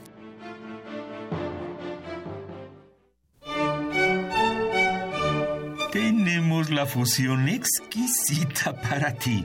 Dos esencias finamente mezcladas que al entrar en contacto con tu ser te harán bailar. Diáspora de la danza. La música a través del cuerpo. Acompaña a Juan Arturo Brennan de lunes a viernes a las 6.40 de la mañana y a las 15 horas por el 96.1 de FM.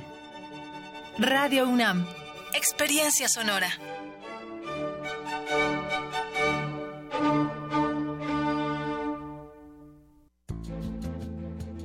Nuestro patrimonio cultural abarca ruinas arqueológicas, edificios históricos, obras de arte y documentos, entre otros.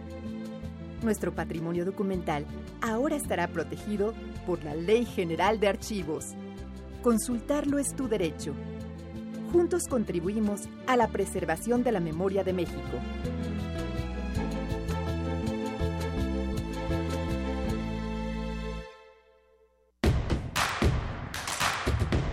Síguenos en redes sociales. Encuéntranos en Facebook como Primer Movimiento y en Twitter como arroba PMovimiento. Hagamos comunidad.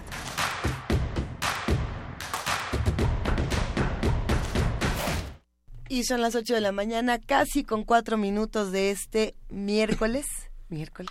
12 Miércoles de diciembre. 12 de diciembre. Que bueno, celebramos hablando de sonidos. Aquí la fiesta es del sonido todos los días, la celebración sonora se hace con la Fonoteca Nacional y las fonografías de bolsillo de Pavel Granados. Ahora sí, Pavel, nos Ahora volvemos a encontrar. Muy bien, Luis. Ahora sí les platico. Cuéntanoslo todo. De este audio, pues que ha despertado, creo que, bueno, mi una pasión ahí dentro de la fonoteca y espero que fuera de la fonoteca también, porque este fue un audio que descubrió un compañero de, apasionado ahí de los de los soportes de la fonoteca, que es mi compañero Sergio Sandoval, él dirige el área de preservación, es decir, que él se encarga de la bóveda.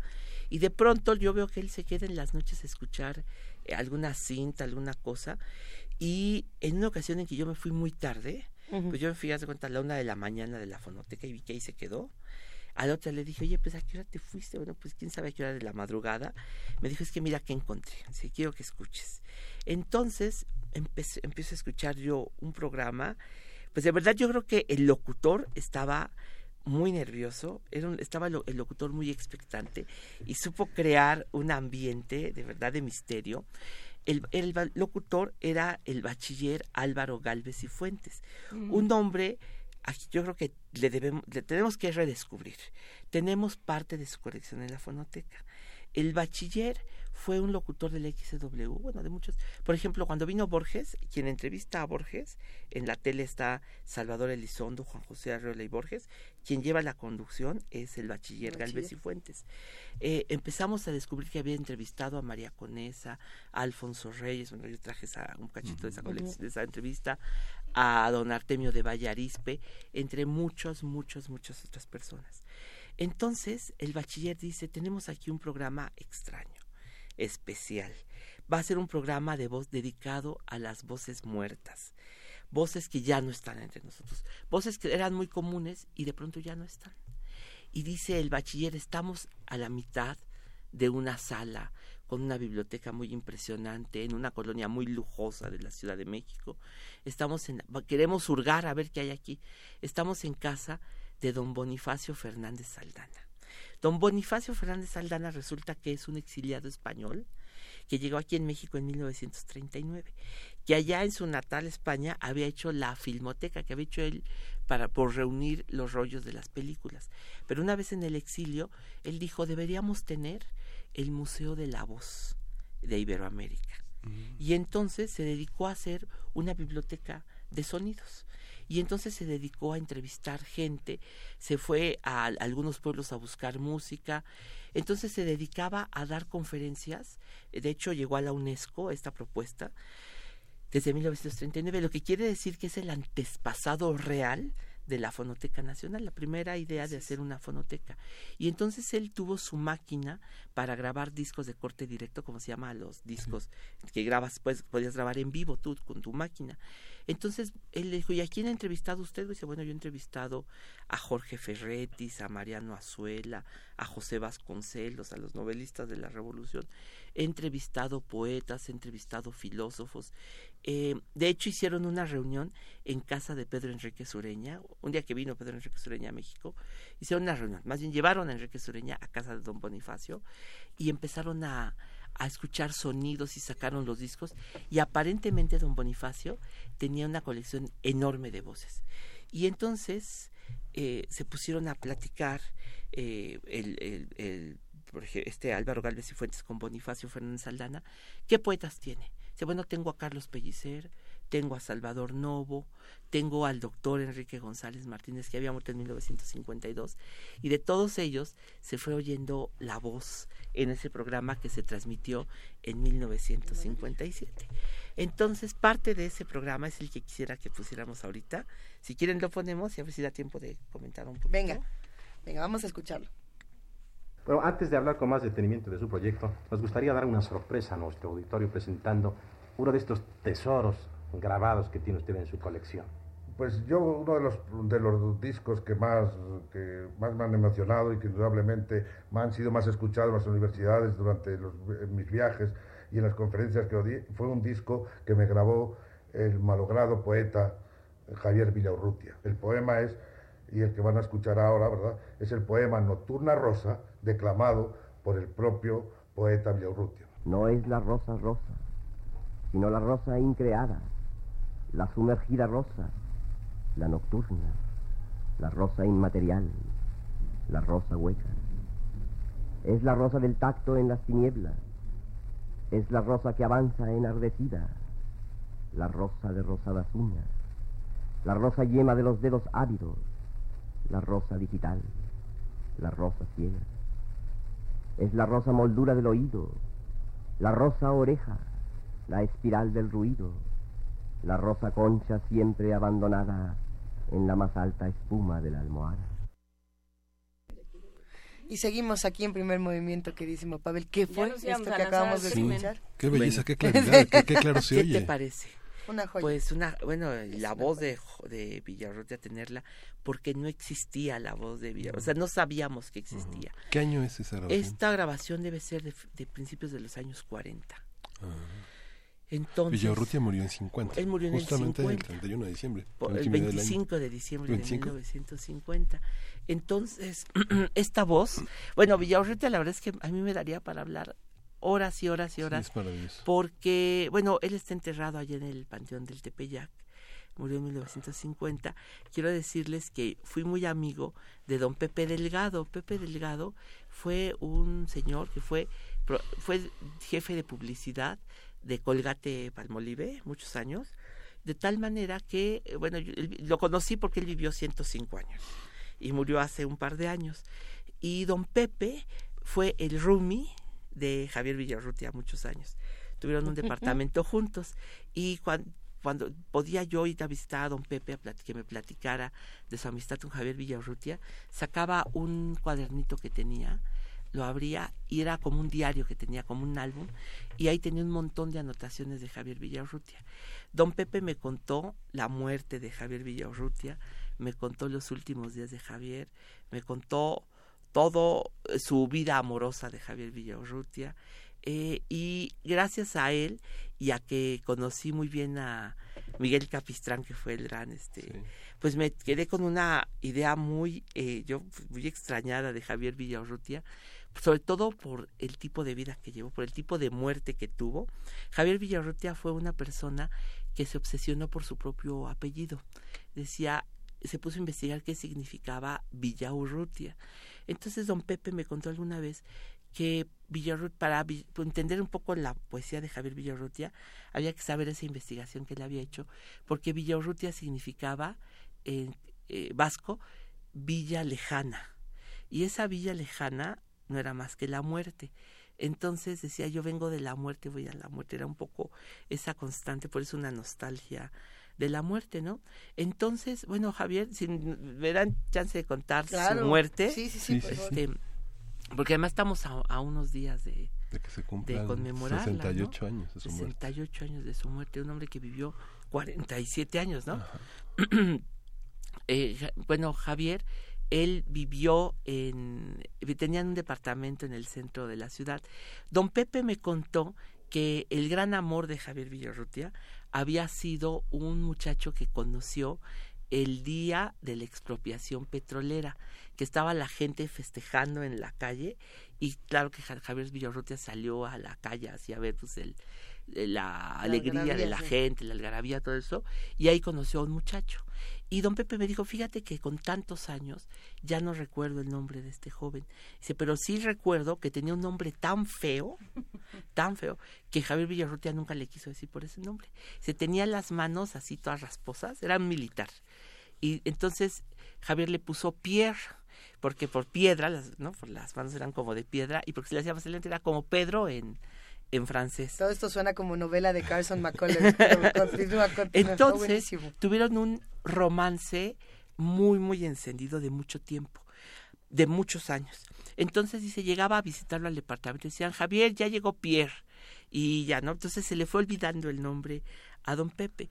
Hasta que un día, eh, pues, eh, Pierre le llamó a Javier y le dijo que tenían que hablar y entonces se encontraron y Pierre le dijo, mira, todo esto ha sido muy bonito, pero yo he decidido una cosa, yo creo que yo me quiero casar y quiero tener una familia.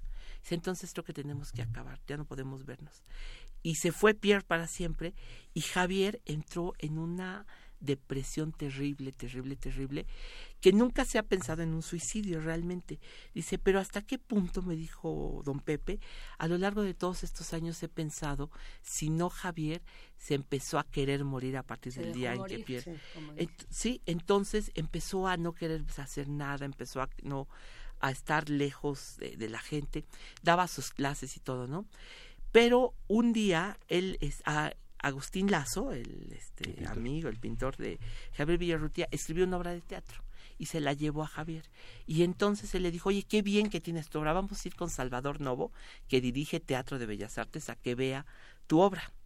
Entonces fueron a, ver a, Novo y Novo les dijo, magnífico, qué bueno que Agustín hizo una, una obra de teatro. Entonces la siguiente temporada de Bellas Artes la vamos a iniciar con este con, Javier, con Agustín Lazo. Entonces ya se fue tranquilamente Javier Villarrutia y a los meses llegó, pocos meses después llegó la cartelera al departamento y lo empezaron a abrir la, el sobre y la cartelera en vez de tener eh, la obra de Agustín Lazo, tenía una obra que se llama Susan, Rosalvo y los llaveros de este Emilio Carballizo. Entonces Villarrutia montó en cólera, le dijo, ¿sabes qué? Llévame con Salvador Novo, le dijo a Pepe, porque Pepe manejaba, Javier no sabía manejar. Fueron a la oficina y se sentaron afuera de la oficina de Salvador Novo y estuvieron esperando.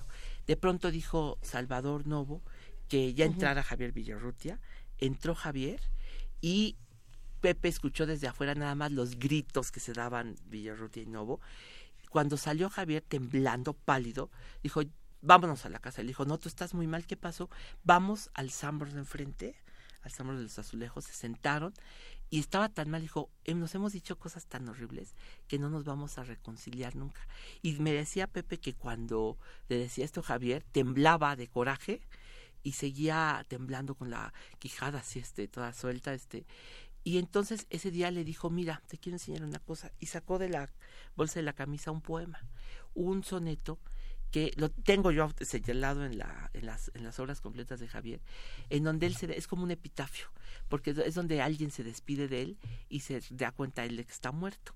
Él murió muy pocos días después porque en el día de Navidad estaba con sus alumnos en una, fiesta, en una fiesta de Navidad, el 24, y de pronto a la una de la mañana, algo así, dijo, pues yo ya me quiero ir a dormir. Entonces un alumno le dijo, yo le doy la, aventón maestro. lo llevó a su casa y al llegar a su casa le dijo a su hermana, oye, me siento medio mal, ¿me das, das un té? La hermana fue a servir el té, esa era la casa familiar, y cuando regresó Javier Villarrote estaba tirado, muerto en, la, en su cuarto. Esa es la muerte de Javier Villarrote. Hay más que contarles, pero bueno, si me dejan nada más terminar lo último, cuando supo esto Pepe, fue a buscar a Pierre. Me dijo, yo una vez llevé, algunas veces llevé a Javier a dejar a Pierre a su casa. Entonces agarré el coche, fue, era por atrás de, por las, atrás de la catedral, me metí en algunas calles, casualmente di con la casa, toqué, salió Pierre, salió su esposa, pregunté por él y salió y me dijo, ¿qué pasa? Muy extrañado, le dijo, Javier acaba de morir.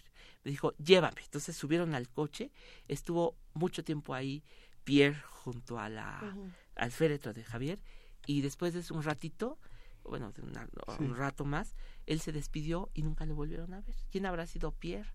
Pues yo ya no lo sé, pero ese es el personaje que está, es el amor que está ahí en los poemas de Nostalgia de la Muerte.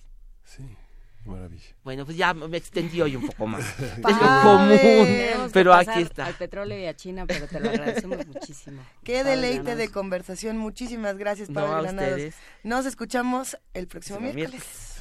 Y vamos a escuchar la zarabanda de Gendel.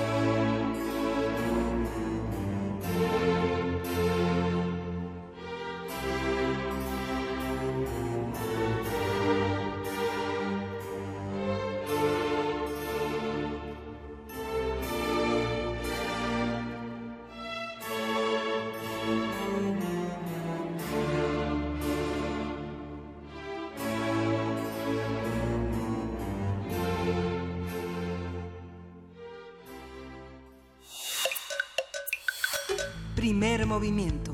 Hacemos comunidad. Nota Nacional. La semana pasada el presidente Andrés Manuel López Obrador afirmó en una conferencia de prensa que el robo de combustible, conocido como huachicoleo, se agravará como delito y no tendrá derecho a fianza.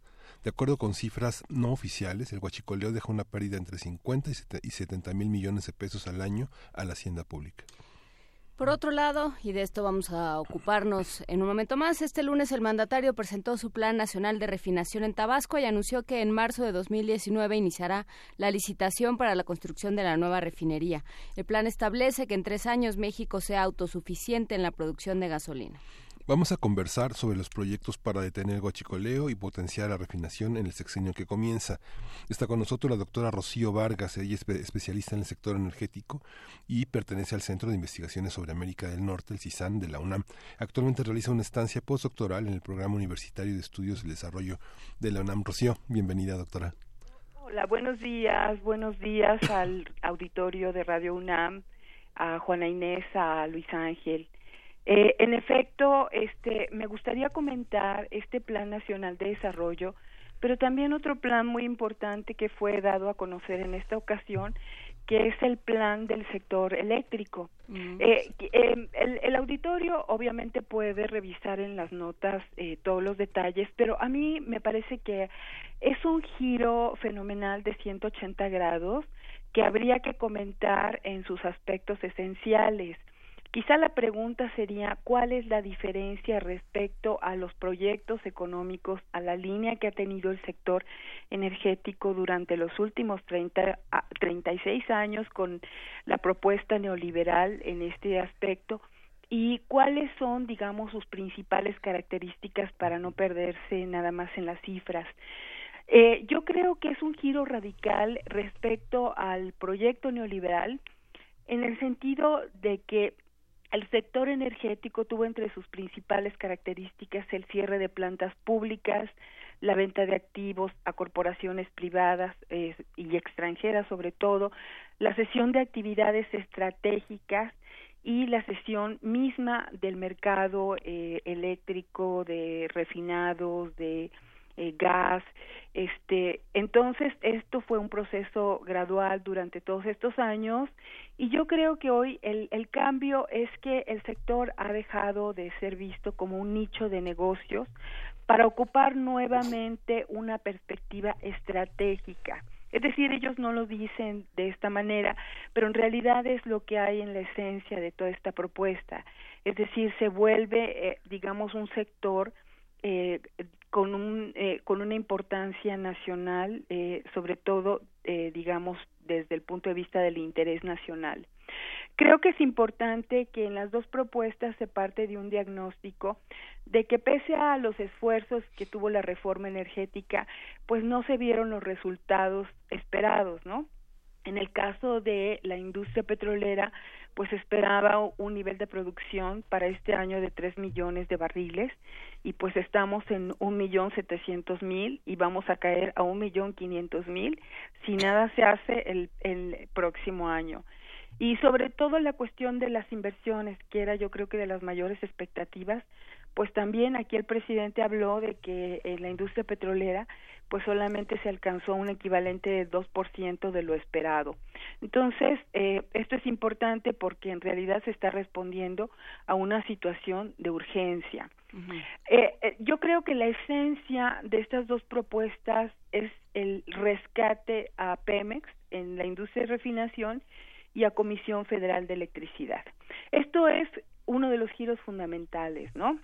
Entonces, esto significa, digamos, restituir el papel de operador que tenía eh, las refinerías, que tenía Comisión Federal de Electricidad, eh, acabar con la estrategia de aniquilamiento, que pues era la manera en que se iba desplazando a este operador gradualmente a través también de la subutilización, por ejemplo, de las refinerías, y de la transferencia de capacidad de producción nacional a la iniciativa privada. Como les decía, por ejemplo, en la refinación solo se utilizaba el 38% de su capacidad total y en las presas aquí nos dicen que estaban a baja carga y de 60 presos pues solamente se estaban utilizando 28. Entonces, esto esto es importante porque es uno de los mecanismos no costosos justamente para restituir los niveles de producción. La otra cuestión así que es muy, muy de este sexenio, es así como, como el sello, es la lucha contra la corrupción y la austeridad republicana, ¿no? Entonces en esto pues también se plasma este giro Y el objetivo es ir contra subsidios, sobre todo a la inversión privada. Es decir, aquí ya el discurso no es que el que está subsidiado es el consumidor, sino realmente los corporativos reciben subsidios a través de transferencias, de transferencias de rentas. Entonces, esto es lo que se va a, observar, lo que se va a cambiar. Se van a revisar los contratos no para cancelarlos, sino justamente para ver si están este pues bien hechos eh, con toda la legalidad. Se va a revisar, que esto es importantísimo, la situación de opacidad de las filiales de Pemex. En el caso de PMI esto es eh, paradigmático, ¿no? Porque pues era una entidad eh, pues que estaba inclusive fuera de todo escrutinio, ¿no? Y aquí es importante porque hay experiencias internacionales como el caso de PDVSA, por ejemplo, que tenía todo un proyecto de internacionalización a través del cual la empresa transfería renta a través de diferenciales de precios, a través de compras a filiales, y entonces, pues a lo mejor aquí tuvimos este mismo papel eh, no declarado, ¿verdad? Con el caso de PMI Internacional. También está este la cuestión de, del financiamiento. Creo que este es un aspecto importante, ¿no? Porque eh, aquí también permea el plan de austeridad republicana porque pretende mm, que este financiamiento no va a no va a venir de un mayor endeudamiento. Es decir, va a haber un reajuste del gasto y eh, en este sentido, pues este cobran importancia toda la estrategia de ir contra la burocracia dorada que hay en este país y pues a lo mejor de ahí poder eh, sacar algunas partidas para apoyar esta propuesta productiva, ¿no? Entonces, eh, el, el, el objetivo de todo esto es todo esto se hace sin corrupción, ¿no? También, por supuesto, hay objetivos sociales, ¿no?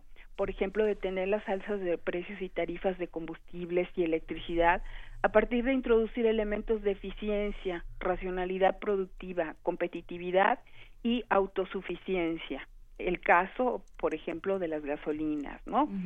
También está eh, el, el objetivo de que el aumento de precios y tarifas no sea mayor a la inflación, ¿no? Entonces, este este es un objetivo importante porque pues no estaba contemplado como tal en la propuesta del presidente Peña Nieto. Seguridad energética, esto también es muy importante, ¿no? ¿A qué se refiere el término, Rocío? ¿De qué? ¿De seguridad energética? Sí, de seguridad energética. Ah, justamente, mira, yo creo que va fundamentalmente en dos sentidos, ¿no? La seguridad energética es justamente asegurar el abasto nacional, asegurar la confiabilidad de que tú vas a tener los combustibles, asegurar este bajos precios o precios económicos. Y en este caso va dirigido a reducir la dependencia de las importaciones y a detener la caída de la producción petrolera que esto de alguna manera garantiza una seguridad o una autosuficiencia futura sobre todo este inclusive aún pensando en la transición energética. En el primer caso por ejemplo pues está este eh, proponiendo lograr la autosuficiencia eh, de los combustibles eh, y para ello se va a destinar eh, una partida de 75 mil millones de pesos más a Pemex. Y con eh, también en el plan de refinación el objetivo es la construcción la, la construcción de una refinería como ustedes mencionaban en Dos Bocas Tabasco que va a complementar la oferta de resultante de la rehabilitación de seis refinerías que se tienen en México, que como yo les decía estaban subutilizadas y bueno, en esto se va a invertir y, y, y, va a ser el complemento de esta nueva refinación para tener una oferta nacional suficiente que hoy básicamente está eh, sustentada en importaciones, importaciones que son carísimas para el país y que pues significan una balanza petrolera deficitaria todo lo que México exporta de crudo, pues es más que rebasado por la factura de las importaciones de las gasolinas, del gas natural, de los petroquímicos, inclusive eh, de ya del mismo este crudo ligero que se está importando. También eh, aquí, por ejemplo, hay eh, la cuestión de, de, de detener la caída de la producción y la semana próxima este vamos a tener ya el plan de exploración y producción que seguramente va a completar toda esta visión de cómo detener la caída de la producción petrolera de México, que es una de las principales preocupaciones. Ahora, yo creo que es importante señalarle al, al público que, que esto es, es una cuestión de corto plazo. En el largo plazo, por supuesto, yo creo que está contemplada la transición energética porque muchas de las críticas vienen de ahí, ¿no? Este, yo he oído decir, bueno, ya este país, este, puede descansar en renovables y, y, el futuro es verde. Y es cierto, el futuro es verde, ¿no? Pero en el corto plazo es una realidad que necesitamos las gasolinas, ¿no? Este, entonces, pues inclusive para transitar así holgadamente, suavemente hacia otras formas de energía, hay que resolver esta cuestión del, de corto plazo y utilizar el petróleo que nos queda justamente para hacer esta transición de manera suave, no costosa y no dolorosa para nadie, ¿no? Entonces, pues yo creo que este es así como eh, en general un poquito la, el cambio importante que hay y, y, y, creo que sí va en línea con toda la propuesta este que ha hecho el presidente López Obrador del resto del proyecto económico. Sí, el problema es pensar en los que van a llegar de la COP24 en unos días que termina y, o sea, digamos, cómo empatamos un discurso presente en la necesidad de, disminuir la, la, huella de carbono, de, disminuir el, la cantidad de contaminación que se está emitiendo, la cantidad de, de gases que se están em, emitiendo, con una inversión en, en, adquisición y en refinerías, en, en, producción de petróleo y en refinamiento, refinación de petróleo. Sí, mira, me parece que es una cuestión, como yo decía, de plazos, Juana Inés, porque si el, el, sector eléctrico eh, tiene como objetivo justamente las energías limpias, ¿no? Es decir, está proponiendo la hidroeléctrica. En lugar inclusive de construir más plantas, utilizar las que ya se tienen. Las 60 plantas hidro y no construir otra hidro más porque es un problema social, ¿no? Pero también utilizar, por ejemplo, la geotermia, utilizar la eólica, la solar. Entonces es una propuesta finalmente verde porque no está por más plantas térmicas, por más plantas este de combustóleo, eh, sí, la, idea es utilizar la capacidad que ya tiene este FE, ¿no? Pero sobre todo ir por la línea verde. Ahora, yo creo que todo esto, pues también hay que verlo en el complemento del millón de arbolitos que se van a, a, a, a sembrar y realmente lo que también habría que hacer es, es hacer toda una serie, digamos, por ejemplo, de, de mm, reconversión eh, para utilizar dispositivos que emitan menos gases de efecto invernadero, sobre todo en la industria. Eso sería muy importante, ¿no? Porque si yo creo que ningún país ahorita se va a hacer harakiri diciendo, pues saben que ya no vamos a utilizar este gasolinas, porque no es realista. Es decir, por ejemplo, un coche eléctrico que ni siquiera son totalmente eléctricos este, los que vienen, son híbridos eléctricos, eh, cuesta un cuarto de eh, 250 mil pesos, ¿no? No todo el mundo puede acceder ahorita a un coche eléctrico. Tampoco hay todos los dispositivos para cargar ese coche.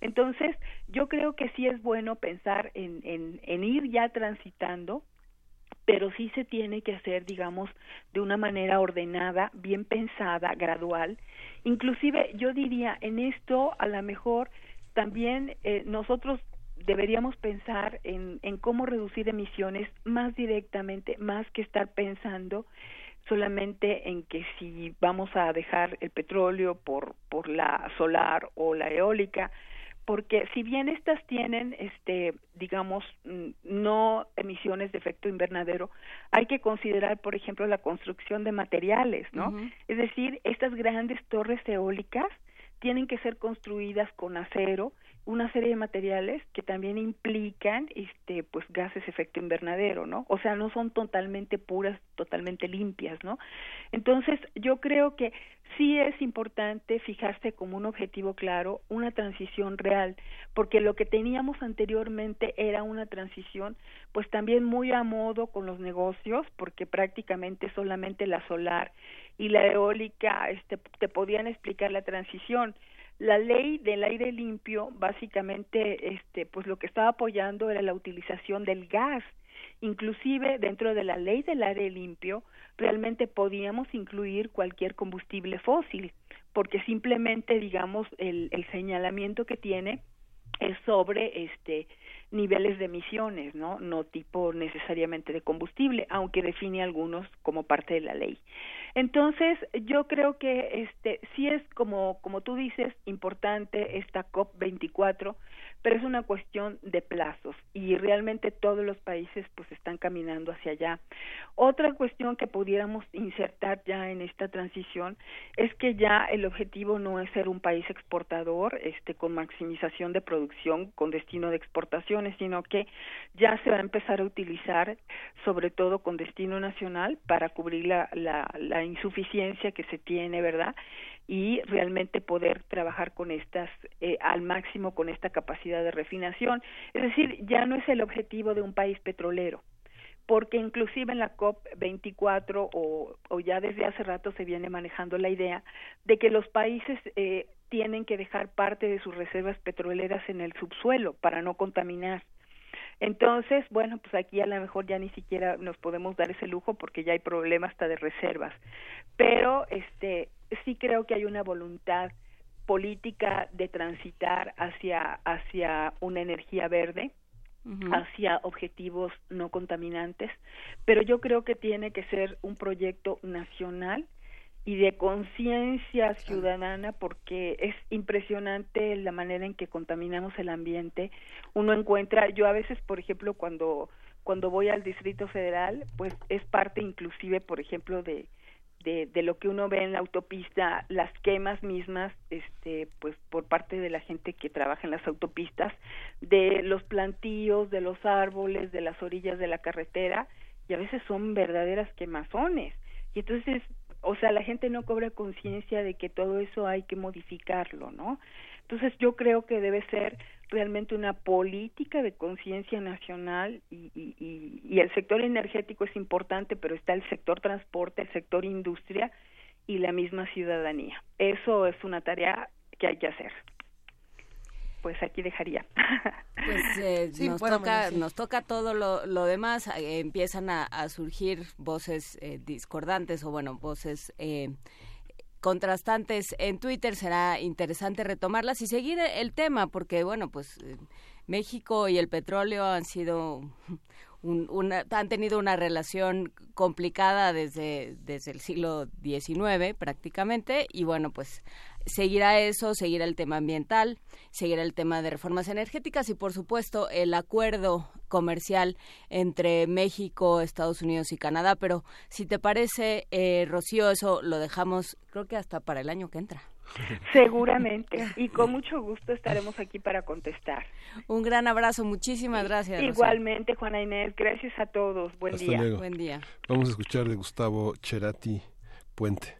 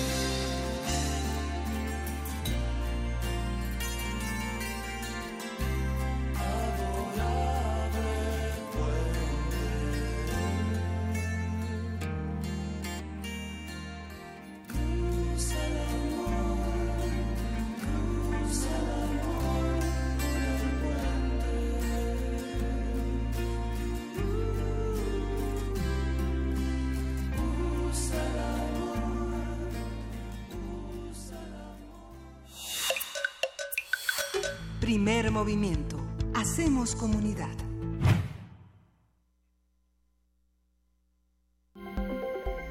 Nota Internacional. La Corte canadiense otorgó ya libertad bajo fianza a Meng Wanzhou, directora financiera de la marca china de tecnología Huawei, quien fue detenida a principios de diciembre en Vancouver a petición de Estados Unidos por presuntamente violar las sanciones de Washington contra Irán. La ejecutiva de Huawei China tendrá que permanecer en Vancouver mientras se resuelve si la justicia canadiense otorga la extradición solicitada por Estados Unidos.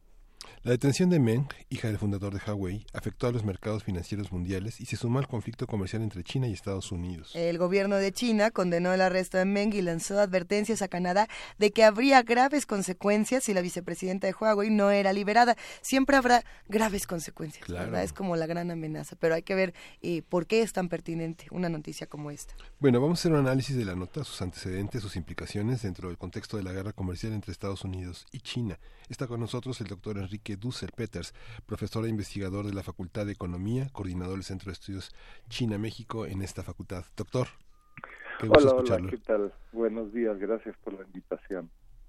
¿Cómo entender este conflicto en el marco de, la, de, esta, de este embargo de Washington a Irán y en, la, en el marco también de la guerra comercial entre Estados Unidos y China? Mira, pues se ha convertido en toda una telenovela, ¿no? Sí. es decir, eh, tenemos a una alta ejecutiva, eh, la directora financiera de la empresa tecnológica china probablemente más importante y símbolo de todo un desarrollo de 40 años de apertura y de reformas en, en, China, que es Huawei, ¿no? Entonces es un acto, yo diría, altamente simbólico y detienen a esta alta funcionaria en un vuelo eh, casualmente de Hong Kong a México. Es que esa es la cosa. México quedó en medio, doctor. Así es. Entonces, imagínate por ahí con con mala suerte hasta nos hubiera tocado el paquetito acá en México si hubiera llegado a México, ¿no? Eh, el, el caso, pues es un caso legal, por lo pronto no será extraditada inmediatamente a Estados Unidos, sino que habrá un juicio en Canadá, un juicio en donde es acusada de fraude, un caso eh, donde, en fin, que puede durar años, ¿no? Este y, en fin, es de un caso de eh, un grupo de medidas que Estados Unidos y otro grupo de países han tomado en contra o tomaron en, en, contra de Irán, eh, parece que se remonta a, a, un grupo, a un grupo de actividades de hace más de cinco años, ¿no? eh, y uno diría, mira, si no si no hubiera sido la persona, la empresa y en el momento, probablemente hubiera pasado relativamente desapercibida. Es la hija de, de el, fundador de esta empresa Huawei, del ingeniero Ren Zhengfei, es probablemente un, un, acto altamente simbólico, ¿no? Es decir, imaginémonos que detuvieran a uno de los hijos de Carlos Slim, ¿no? este y altamente simbólico en la situación actual, como ustedes comentaban, por ahí lo podemos profundizar, conocida como esta guerra comercial entre China y Estados Unidos, que en el momento es mucho más que eso, eh, y entonces eh, refleja la detención de quien probablemente herede este emporio industrial que es Huawei. Eh, eh, las acusaciones, doctor, que, que recibe eh, esta mujer, Meng Wanzhou, eh, ¿a, qué se deben exactamente? Hay algunos que dicen que se debe a fraude, otros dicen es espionaje. ¿Cómo podemos explicar qué fue lo que pasó con Huawei y, y, y, de ahí partir a qué va a pasar con esta crisis? Porque al parecer se está grabando conforme pasan los minutos.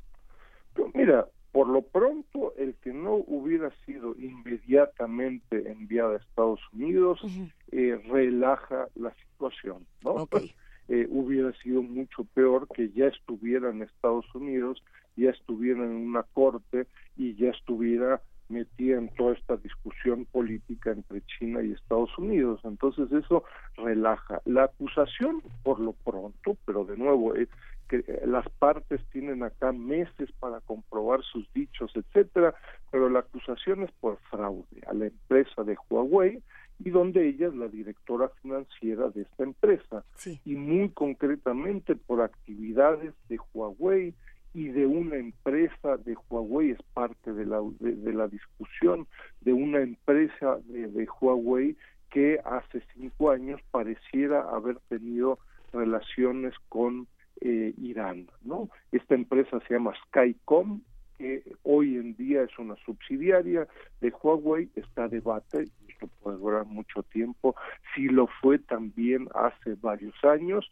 y por último, pues más que uno se preguntará, eh, bueno, ¿y qué tiene que ver esta alta funcionaria e hija del fundador de Huawei eh, con este caso específico y si es la persona adecuada que se debiera arrestar, etcétera, etcétera. No es un largo proceso legal.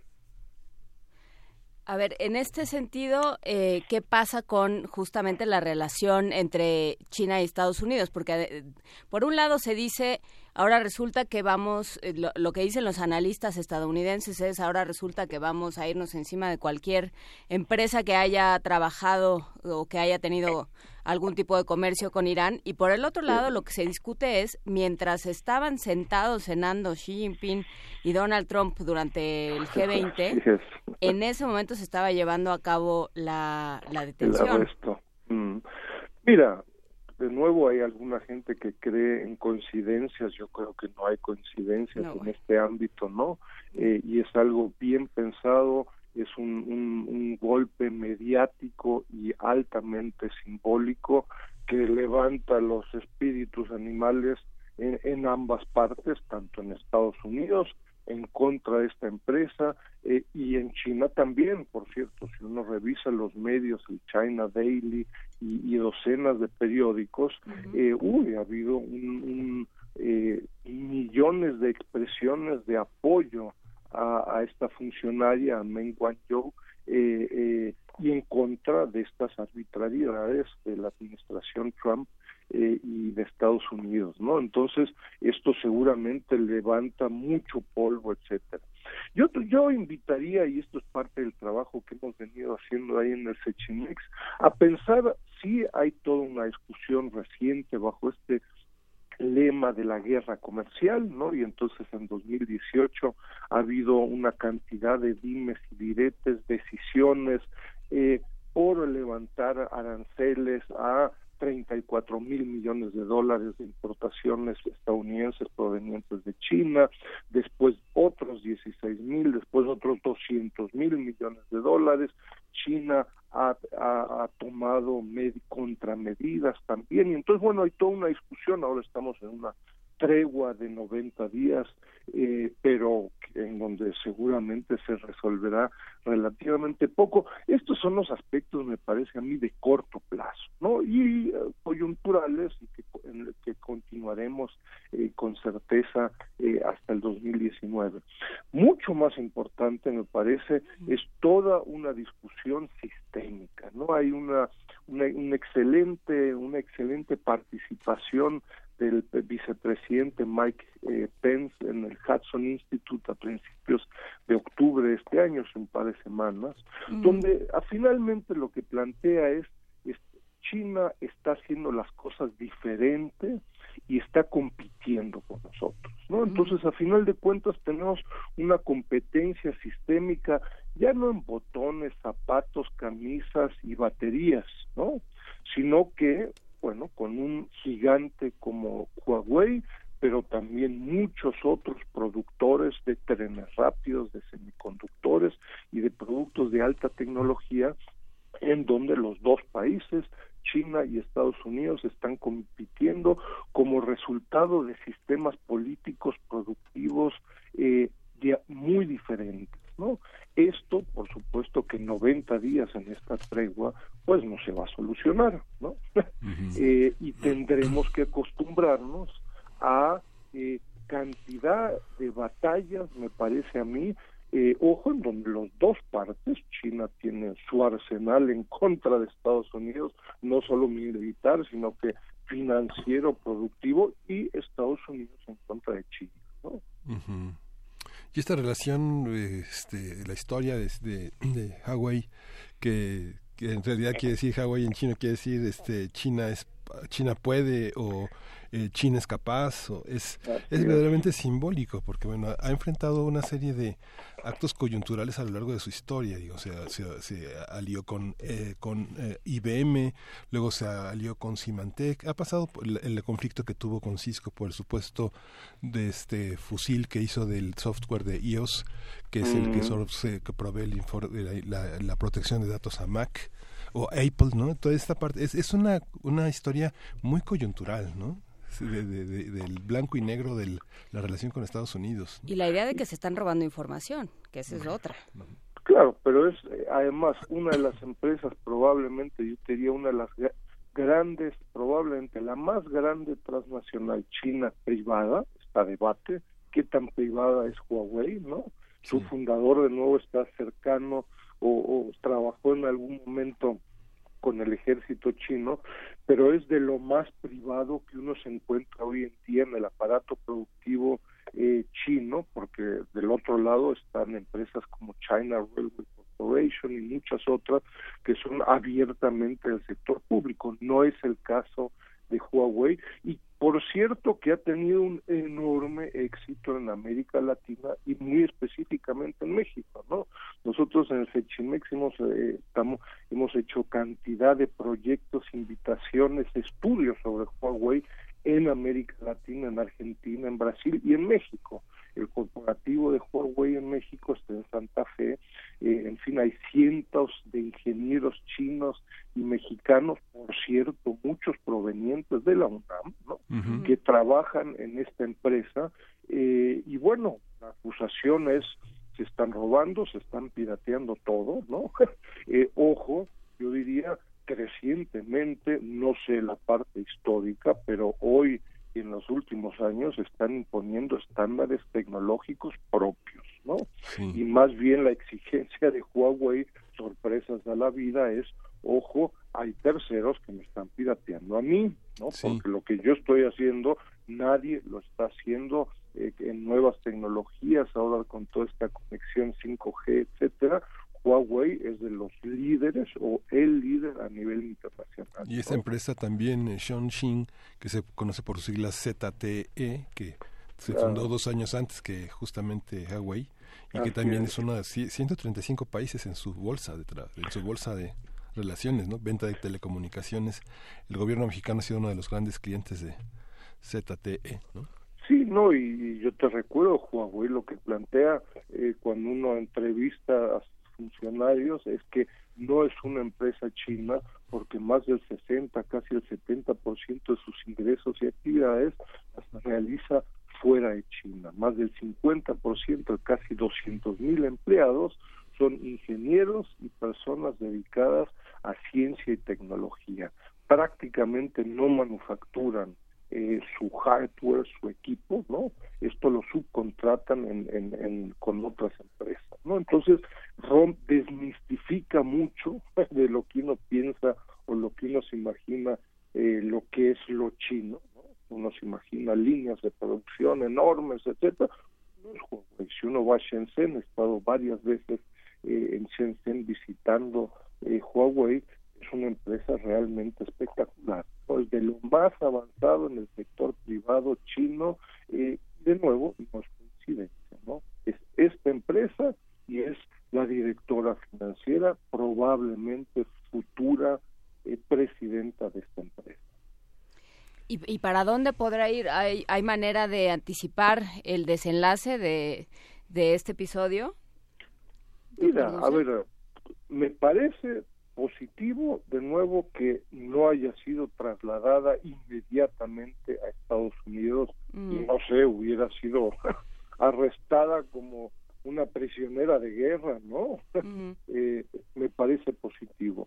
Esto puede durar mucho tiempo, es decir, ella recibió ahora en estos días, como ustedes informaron al principio, en fin, la, la posibilidad de, de no seguir eh, durante el proceso legal en la cárcel, no está bajo, bajo fianza, pero bueno, no está en la, en la cárcel, y es posible, es probable que esto dure un par de meses y pueda regresar a China.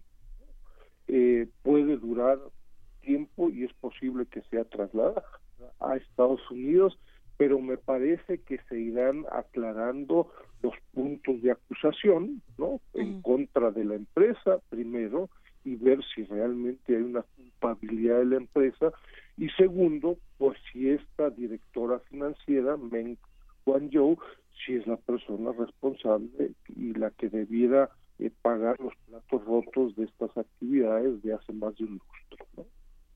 Le agradecemos muchísimo, le agradecemos muchísimo, doctor Enrique Dussel. Es como siempre un placer eh, poder eh, tener estas opiniones en el programa. Un gran abrazo, de verdad. No, muchas gracias y felicidades. Hasta luego. Con esto cerramos esta segunda hora de primer movimiento. Qué deleite escuchar a Enrique Dussel, como siempre aquí en primer movimiento. Escríbanos, llámenos, nuestro teléfono es 55 36 43 39. Recuérdenlo, porque en la hora que sigue tenemos regalos. Así que vamos a la pausa. Encuentra la música de primer movimiento día a día en el Spotify de Radio UNAM y agréganos a tus favoritos.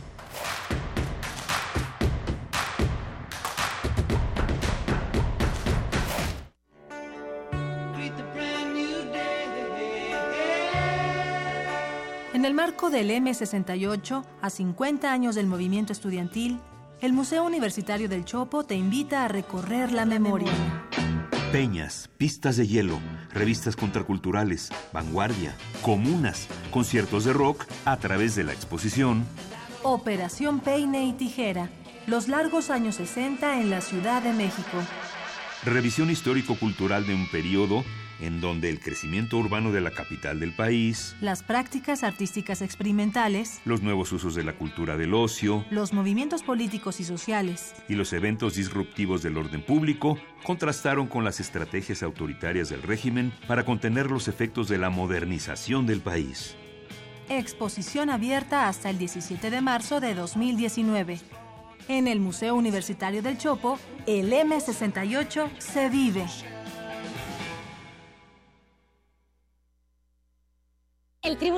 Electoral de la Ciudad de México trabaja antes, durante y después de una elección, porque además de defender tu voto, te atiende si no se respetan tus derechos político-electorales. Imparte justicia cuando existen inconformidades en elecciones internas de partidos políticos, comités ciudadanos y consejos de los pueblos. Además resuelve controversias en elecciones de autoridades en la Ciudad de México y en consultas ciudadanas.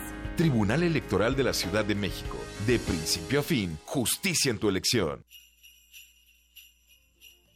Luisa, ¿tú eres la que canta el burrito sabanero? Claro que sí, Juana Inés. Primer movimiento presenta La Hora del Aficionado. Manda tu villancico favorito o aquel que te salga menos feo al correo primermovimientounam.gmail.com antes del jueves 13 de diciembre para que sea transmitido el viernes 14 de diciembre. Tuki, tuki, tuki, tuki. Tuki, tuki, tuki, ta. Vuélvete una superestrella. De Belén, en primer movimiento.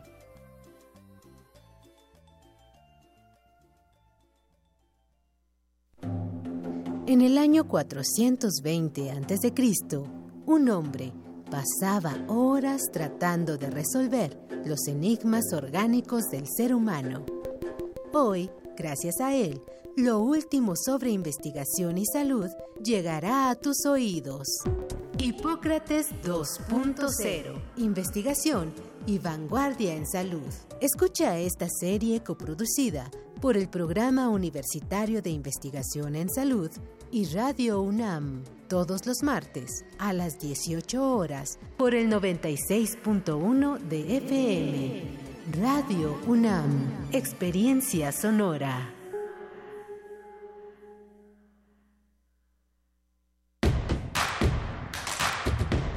Queremos escucharte. Llámanos al 55 36 43 39 y al 55 36 89 89. Primer movimiento. Hacemos comunidad. Son las 9 de la mañana con 3 minutos de este miércoles 12 de diciembre y fuera del aire estábamos hablando de que ya viene la posada, ya viene Sí. el villancico, ya va a ser viernes. ¿Y qué va a pasar el viernes, Miguel Ángel? Pues vamos a cantar villancicos y vamos a reproducir los que nuestros radioescuchas nos envíen. Que Pero ya... no vamos a cantar villancicos, Miguel. No, sí. Al aire no. Sí, al aire sí. Bueno, que cante Miguel Nada Ángel, que no cantó el de... el- tenemos el que... Híjole, se aclara la garganta. ¿te- ¿Ya? Sí. ¿Estás listo ahora mismo? ¿Estás listo? Sí, sí, sí. No digas Voy a chiflarlos. Venga. A ver, vamos a escuchar qué fue lo que hizo el equipo de primer movimiento y regresamos a contarles un poco más del viernes.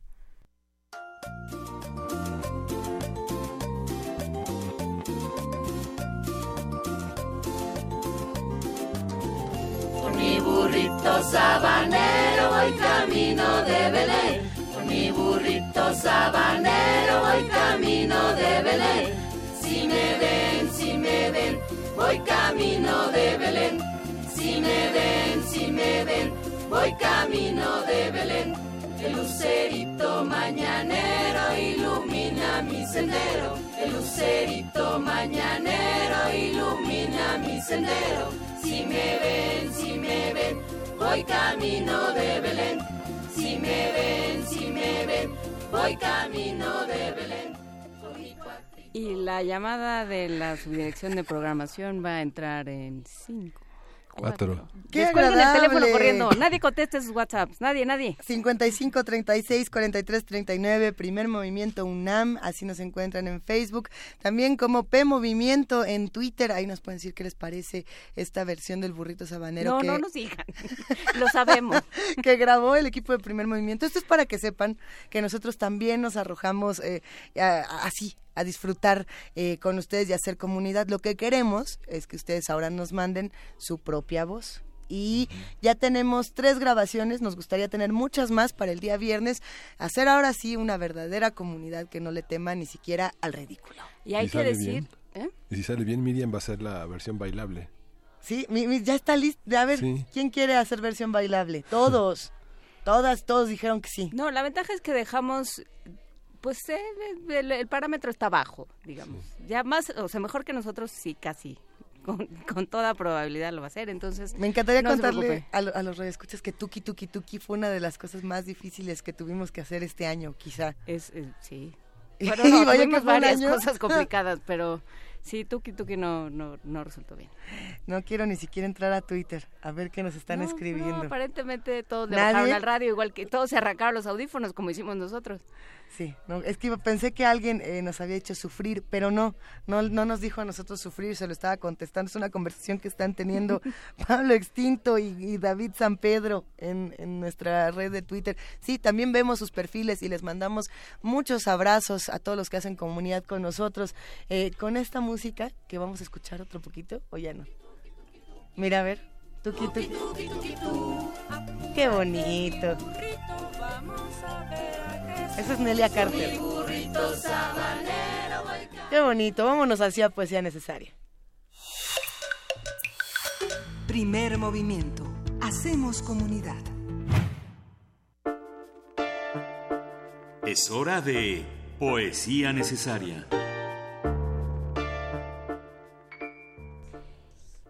Como siempre agradecemos a la Coordinación de Humanidades y por supuesto a Mariana Gonzal- González Beristain Pichardini que nos escucha.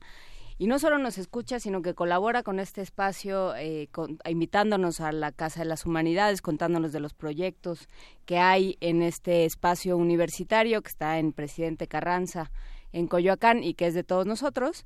Y bueno, también nos, nos regala libros para compartir con nuestro auditorio y parte de estos regalos son tres títulos de, eh, de la colección Poemas y Ensayos editados por la Dirección General de Fomento Editorial, me parece. Sí.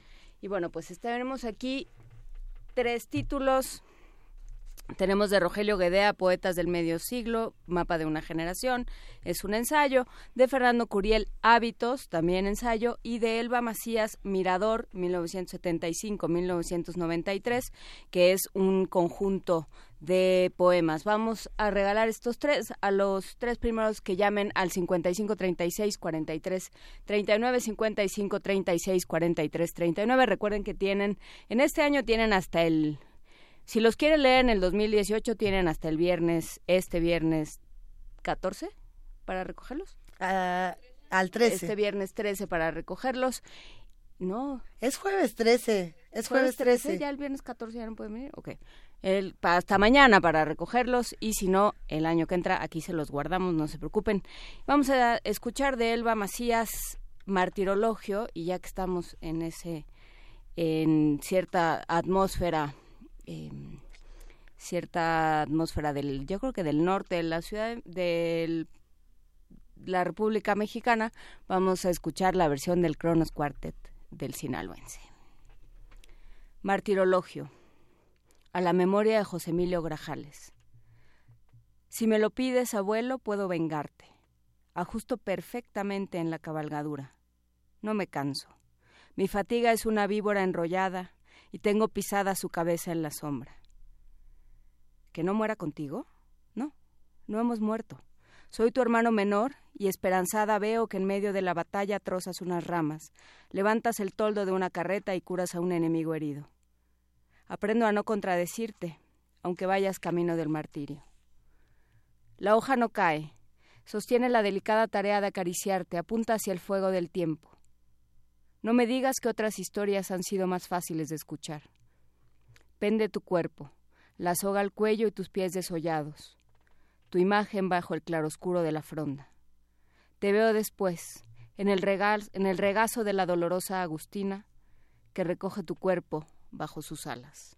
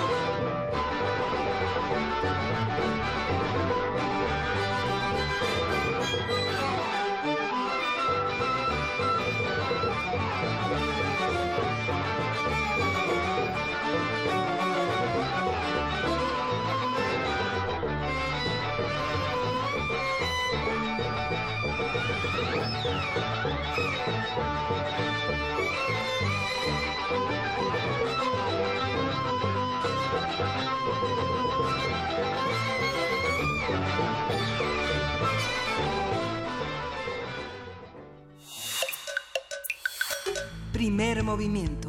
Hacemos comunidad. La mesa del día. El nuevo gobierno federal ha, propuesto cuatro programas sociales a desarrollarse durante el sexenio.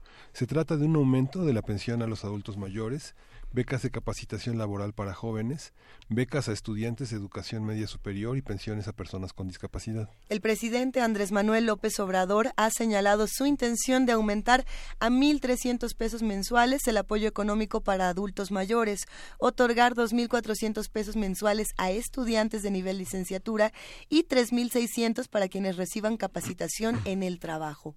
En el caso de las becas para el nivel medio superior, López Obrador propone que los casi 4 millones de estudiantes reciban un apoyo de 800 pesos al mes y en el caso de la ayuda a discapacitados, casi un millón de personas en esta condición recibirían 1.300 pesos mensuales. De acuerdo con cifras oficiales, en nuestro país el 1% de la población controla más de un cuarto de la riqueza de todo, de todo el país, y los 10 mexicanos más ricos poseen el mismo dinero que la mitad de los mexicanos más pobres, es decir, alrededor de 60 millones de personas. Vamos a conversar sobre los programas sociales propuestos por el nuevo gobierno y su posible incidencia en los índices de desigualdad del país. Está con nosotros Emilio Blanco Bosco, sociólogo, doctor en ciencias sociales con especialización en sociología por la Flaxo, sede de México.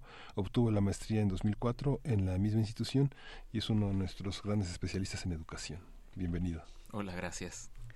A ver, ¿cómo podemos empezar a hablar de, de estos programas? O quizá tendremos que regresar y cómo podríamos empezar a hablar de estas desigualdades que eh, ahora nos hacen hablar de distintos apoyos Em, yo creo que lo, primero que hay que decir es que, digamos, ya sabemos que México es un país enormemente desigual.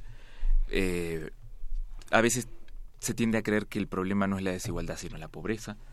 Y en realidad nosotros, eh, digamos, nosotros hablando, muchos académicos que estudiamos estos temas, creemos que eh, la desigualdad sí es un problema. Eh, la desigualdad está relacionada con la pobreza y la reproduce y además tiene otros, otras consecuencias sociales perversas, ¿no?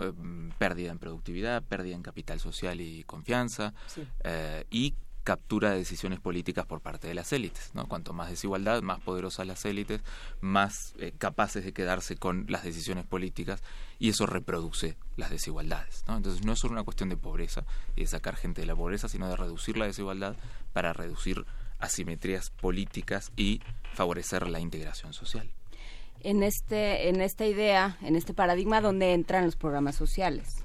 Los programas sociales idealmente deberían estar apuntados a reducir la desigualdad, ¿no? No solamente a sacar a la gente de la pobreza, que también es importante, eh, y también es importante atacar en, en particular la pobreza de, ingresos, aunque la pobreza también se puede definir de otras maneras y hay pobreza de otro tipo de recursos, pero la sí una parte importante de los programas sociales deberían estar apuntados a reducir la desigualdad, no solo porque aumenta el bienestar, sino porque aumenta la integración y la cohesión social en la sociedad. ¿no? Eh, cuando damos eh, beneficios eh, excesivamente focalizados a una parte de la población, como ha pasado mm, a lo largo de las últimas décadas con programas de transferencias condicionadas, como Prospera, por ejemplo, muchas veces se termina creando en las clases medias que no reciben esos beneficios la impresión de que los pobres ahora viven mantenidos por el gobierno, ¿no? Entonces, no hay una solidaridad tampoco con respecto a el gobierno gobierna para todos, las políticas son para todos eh, y mm, vamos, pasa lo que pasa en Latinoamérica, pues terminan volviendo las derechas votadas por las clases medias e incluso por algunos de los pobres que han salido de la pobreza con esos programas que ya creen que no son pobres. Hay una enemistad, como si fuera un parasitismo de las clases pobres. Hay una que no trabajan y no hacen nada mientras la clase media se esfuerza y este y no puede ahorrar y entonces vota a la derecha. Exacto, se, ha creado, digamos, a, la, a, la, yo creo que a la, a la a la sombra, digamos, en el, bajo la influencia de gobiernos de izquierda que yo creo que se han preocupado más por programas de transferencias directas de recursos, que no están mal, pero no son suficientes. Programas de transferencias directas de recursos en levantar la situación económica y de ingresos de los sectores más pobres, eh, sí se han generado algunas de estas cosas que yo creo que han permitido en parte el, el regreso de las derechas y un cierto resentimiento de clase media, ¿no? no, eh, y creo que ahí está el problema, ya si queremos pasar al otro tema, de las políticas del gobierno actual. Es decir, que yo creo que siguen esa línea eh, apuntando mucho a transferir recursos directos a los individuos, es decir, adultos mayores, jóvenes, eh, que sin duda son necesarios, pero no son suficientes en el sentido de que, mm, primero, esto que decía antes, y no se construyen instituciones, que esa es la otra parte de la cual me gustaría hablar. A ver, es, es muy amplio todo esto que acabas de arrojar sobre la mesa. Este, vamos. bueno. No sé si tenemos que dar dos segundos para que levanten tu silla porque estás como muy abajo, ¿no? A, ver, entonces, ¿qué será bueno? Empezar a hablar de los de cada uno de estos proyectos para entender a lo mejor si, si el apoyo, por ejemplo, a adultos mayores es lo mismo que el apoyo a, a jóvenes o a jóvenes o a, o a los que están en capacitación de empleo eh, o, o será mejor empezar a hablar de las de las políticas públicas. ¿Qué será? ¿Por dónde, ¿Por dónde nos vamos? Em, miren, yo no soy un especialista en políticas públicas, entonces eh, improvisaría un poco si me pusiera a analizar como las consecuencias de una política específica como la de apoyo a adultos mayores. Eh, quizá podríamos hablar de las políticas específicamente educativas, las becas para media superior, para estudiantes de licenciatura y este programa de mm, inserción o capacitación eh, ocupacional de los jóvenes, ¿no? En empresas. Justamente lo que hablas de creación de instituciones. Apareció el Instituto de Evaluación y se crea el Centro Nacional para la Revalorización del Magisterio. Se entendió que era una reforma laboral, como lo entiende López Obrador, y no una política de mejoramiento educativo, cuando desde el siglo XIX la educación está considerada como una de las posibles salidas a la, a la pobreza, a la desigualdad y al mejoramiento individual. Sí, eh, bueno, si quieren hablamos de eso también, que mm, eh, me estaba enterando de eso mientras me trataba de despertar hoy. Y mm, digamos, no es de... Para mí, o sea, la cancelación de la reforma educativa en lo global para mí es una buena noticia. Sí, era una reforma eh, mal hecha, al punto que yo estoy de acuerdo con el diagnóstico de muchos maestros y académicos de que no era una reforma educativa, era una reforma laboral. Creo que estamos bastante de acuerdo en eso. Ah, con la excepción de digamos de algunos organismos que también cuya voz hay que tener en cuenta eh, y que digamos sí defienden la idea de una reforma educativa yo creo que hay aspectos ideológicos también que discutir con respecto a cómo debe gobernarse la educación no quién debe tener la rectoría eh, cómo debe evaluarse los maestros qué debe evaluarse hay muchas cosas que hay que seguir discutiendo pero me parece que tal como habíamos llegado al 2018 con esta reforma era insostenible ¿no? y, y es un reclamo de los maestros que había que atender, porque no se puede hacer una reforma sin los maestros. Eh, y mm, sin embargo, sí estoy. Mm, una de las cosas que me parece que vamos a lamentar es la desaparición del Instituto Nacional para la Evaluación de la Educación. Creo que era. A pesar de que en esta reforma se le habían dado tareas eh, ingratas y para las cuales el instituto mm, em, no realmente no tenía por qué eh, tomar, Sí, todo lo que el instituto este no nace con la reforma educativa, tiene ya 16 años, digamos, desde el 2002 y sí hacía las cosas muy bien en otros ámbitos, como decirnos cómo estamos en términos de aprendizajes, cómo están las condiciones de las escuelas para la enseñanza del aprendizaje. Era un instituto a nivel latinoamericano una referencia en cuanto a calidad, transparencia. Y mi temor es que eso desaparezca, digamos, que mm, nuestra capacidad de saber cómo estamos en términos educativos, de poder tener una discusión transparente con datos públicos, eh, que, mm, y que volvamos a una situación muy similar a la de los 90, donde, digamos, era el gobierno el que decía cómo estábamos en educación, ¿no? Es que ahí hay, un punto importante que creo que es eh, transversal a todos los, los programas sociales, que es, uno es el uso que se le da en el papel, digamos, que se le da oficialmente, y otro es el uso político de los programas sociales y el uso político del discurso acerca de los programas sociales. ¿Qué pasa en el caso de educación? ¿Cómo entender estas becas? Eh, aparejadas con la creación de públicos y de clientes. Esa siempre es una posibilidad, digamos. yo creo que ahí, de nuevo, eh, con eso volvemos, me parece, a la, necesidad de construir instituciones. Eh, sí es importante que se den becas. Eh, no podemos, yo creo que lo que no podríamos permitirnos como sociedad era, es, es que se den de cualquier manera, ¿no? Es decir, que la asignación de esas becas esté sometida o gobernada, digamos, de manera oscura, eh, que no haya eh, criterios claros de asignación, que no haya criterios claros de seguimiento. Es decir, bueno, una vez que le damos las becas, ¿qué pasa con estos, con estos jóvenes? Eh, ¿Qué se esperaría? Claro, un ejemplo muy claro. Se corre el riesgo de que, de que tú te inscribas a una educación, a un sistema, a una de las múltiples escuelas o modalidades de educación media superior, eh, sigas cobrando la beca, luego no vayas, por distintas razones, porque también te conviene ir a trabajar de repente, porque, una, a ver, una beca de 800 pesos tampoco digamos que... Que te resuelve demasiado. Exacto, entonces, pero, y, entonces, eh, y tu institución educativa, tú no le pides cuentas tampoco, entonces luego reportas un montón de jóvenes que supuestamente están en la escuela, pero entre otras cosas no tienes un instituto que te diga, ¿sabes que Estos jóvenes no están en la escuela o no, no, no haces los análisis necesarios para decir, miren, hay un montón de jóvenes que no están asistiendo aunque están cobrando la beca. Y el problema no es tanto un problema de, resentimiento de clase media, decir cobran pero no van o la usan para comprarse tenis, ¿no? Sino decir, no tenemos, o sea, no estamos cumpliendo el objetivo que queríamos cumplir, que era mantener a estos jóvenes dentro de la escuela. Entonces lo que tiene que haber es también un sistema de información y transparente y público que diga, miren, estos son los criterios con los cuales les asignamos, utilizamos el hecho de que le estamos dando una beca a los chicos para darles seguimiento, darles otro tipo de apoyos, darles información, porque otra de las cosas que nosotros vemos con la investigación es que los grandes problemas que enfrentan los jóvenes, por ejemplo en media superior, no siempre son económicos. Ahí está el problema. El diagnóstico de la mayoría de los académicos es que la deserción en el nivel medio superior es cada vez menos económica y más por razones propiamente educativas o de lo que llamamos curso de vida. Cuestiones que les pasan a los jóvenes por ser jóvenes en esa época. ¿no? Uniones, eh, violencia, un montón de, embarazos, ¿no? Embarazos también. Pero, a ver, embarazos, violencias, eh, cursos de la vida, no todo eso se relaciona de una u otra manera con eh, la parte económica que se está llevando a cabo en nuestro país, con un sistema que está eh, perpetuando muchas violencias, por ejemplo, y que está perpetuando muchas relaciones de poder, eh, hasta de heteronormatividad en ciertos casos?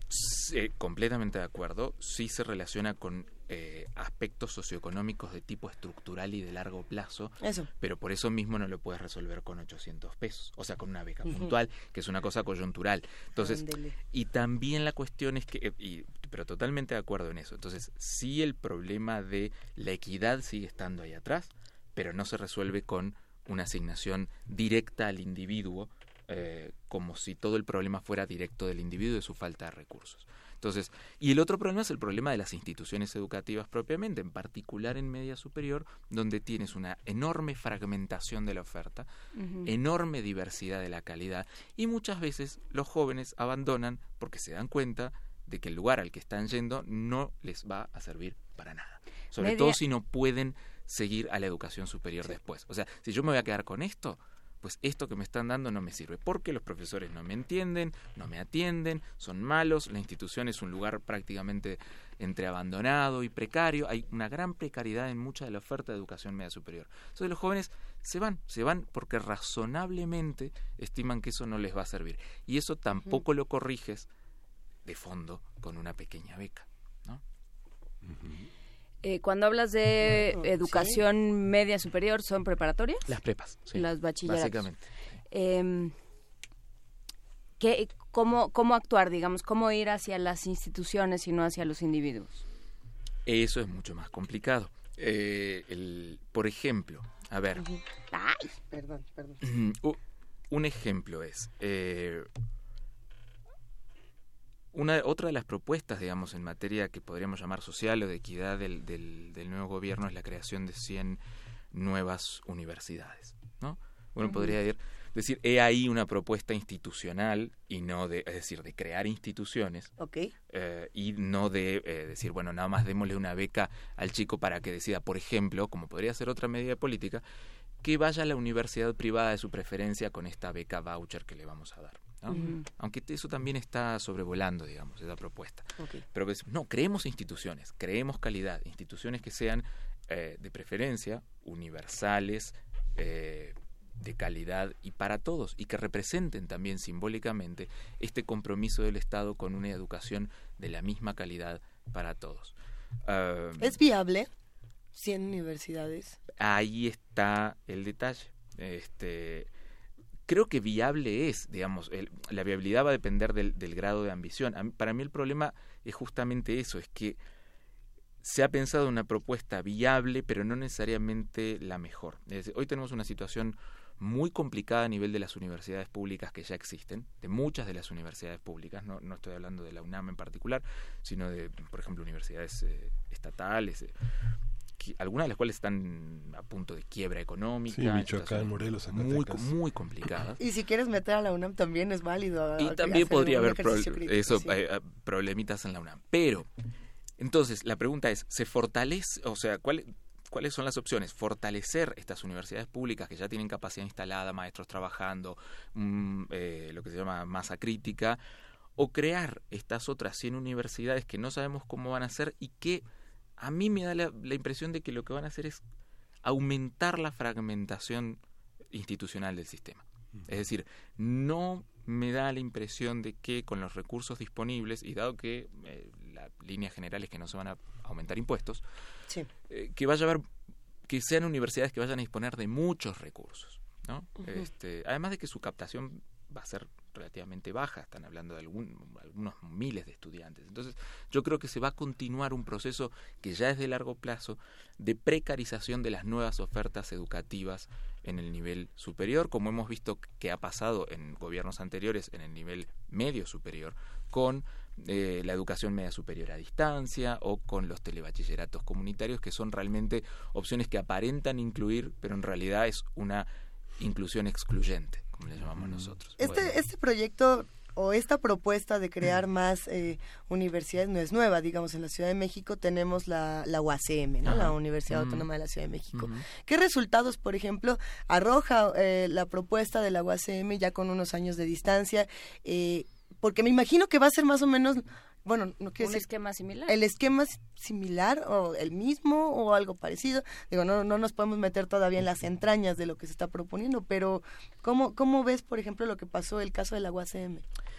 El caso de la UACM es, un caso, sí, es un caso eh, complejo de analizar por varios motivos, porque, digamos, en realidad el caso de la UACM, si lo analizamos desde los eh, indicadores clásicos de eficiencia, Ah, por ejemplo, de cuántos alumnos egresan eh, y, de, la calidad de la formación, yo diría que no es un proyecto exitoso. Pero justo lo que intentaba hacer era salir de esos esquemas y de esos modelos eh, de, de, eh, de, evaluación, justamente empezando desde no tenemos examen para que entres, ¿no? Era como tratar de darle la vuelta a eso. Sí, sí, sí, sí, exacto. Entonces yo, yo creo que desde otras perspectivas o desde otros puntos de vista, sí se puede valorar estos proyectos como proyectos de inclusión, ¿no? de alguna forma de inclusión, porque están apuntados a poblaciones en situaciones muy precarias, casi marginales o marginales, eh, mm, y en realidad eh, mm, sí hay un, un, efecto de inclusión simbólica, ¿no? Eh, hay un efecto de mm, quizá creación de capital social, a pesar de que se lo ha querido demonizar muchísimo ¿no? a las universidades por parte de la retórica, digamos, dominante. Eh, pero, mm, pero la, pregunta es, digamos, si vale la pena, si, es la mejor forma de invertir un recurso para incluir.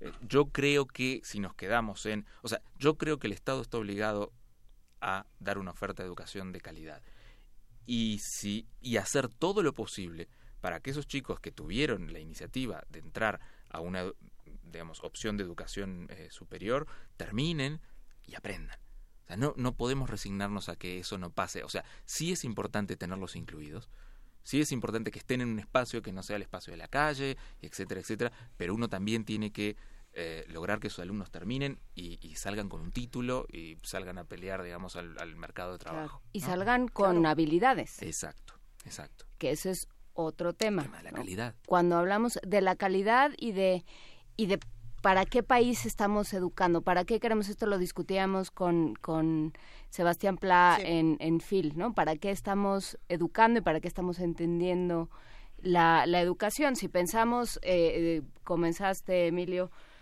hablando sobre eh, las, los programas para reducir la desigualdad, bueno, la educación también tendría que servir, entre otras muchas cosas, para formar un país, para construir un proyecto de país y para reducir la desigualdad.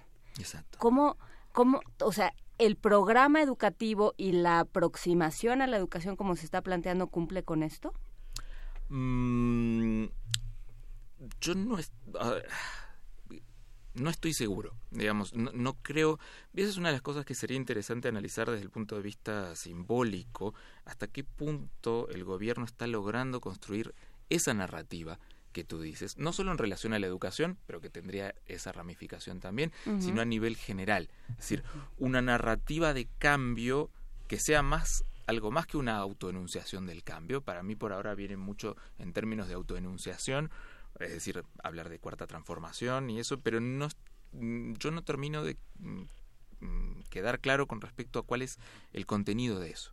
En el sentido, por ejemplo, de cuál es el contenido de la equidad, de cuando se dice equidad, qué se está queriendo decir. ¿Qué quiere decir equidad? Eh, y cuál es la idea de país que se tiene, más allá de las negaciones muy claras que se han hecho en términos de no neoliberalismo, no corrupción, pero eso hay que llenarlo de algo también, ¿no? Ah, no neoliberalismo se supone que tenemos que tener un proyecto alternativo que se pueda nombrar de alguna forma y con el cual eh, nos podamos identificar, ¿no? Y la no corrupción eh, sería buenísimo, pero también hay que decir cómo, por ejemplo. Entonces yo creo que está faltando, y espero que se vaya construyendo con, con el tiempo, una narrativa más eh, sustantiva o propositiva en términos de hacia dónde vamos. Hoy por hoy no la veo y no la veo tampoco en concreto en educación, que es un poco más mi tema. Creo que ahí hay están todas las posibilidades. Está la posibilidad desde eh, negociamos todo lo que quiera la Coordinadora Nacional de Trabajadores de la Educación, hasta eh, eh, escuchamos mucho a los empresarios y su programa, que hablan dos lenguajes completamente distintos, son dos mundos completamente distintos, y sin embargo, y después están el Baster y Juan Díaz, o sea, todo el espectro ese amplísimo de voces, de intereses, hoy por hoy parece que el gobierno no los quisiera tener a todos adentro. Y no está mal, ¿no? No está mal. El tema es que no se puede conciliar es toda esa diversidad sin, sin, sin, tomar en algún momento ciertas definiciones básicas, ¿no? De hacia dónde queremos ir. Estás planteando un ejercicio muy interesante, Emilio. Eh, el no eh, es lo primero, ¿no? Ya sé que no quiero, pero el sí es un poquitito, muchísimo más complejo. Eh, no, no te estoy poniendo varita mágica ni te estoy diciendo ahora te toca a ti rellenar los vacíos de, de la cuarta transformación. No es el punto, pero si yo te dijera ahorita, ok, no reforma educativa, ¿qué sí? Eh, o hacia dónde sí, cuál sería un planteamiento quizá para comenzar a, repensar eh, el futuro de la educación en nuestro país. Híjoles, eh, a ver. Cinco, cuatro. yo creo que tendría que haber, hay, hay, varios ejes, digamos, están los ejes sobre cuáles son los fines que quieres perseguir, pero de nuevo hay que empezar a ponerles carnita. Yo te podría decir calidad y equidad. Calidad, equidad. En realidad no son fines nuevos, hace 25, 30 años que esos son los temas dominantes en México. El tema es qué vamos a entender por calidad y qué vamos a entender por eh, equidad. Calidad en... a ver, uno de los... Para no ponernos tan abstractos. Mm, de nuevo, a mí me parece bien que se esté eh, visibilizando la situación de precariedad de los jóvenes, tanto en media superior como en educación superior.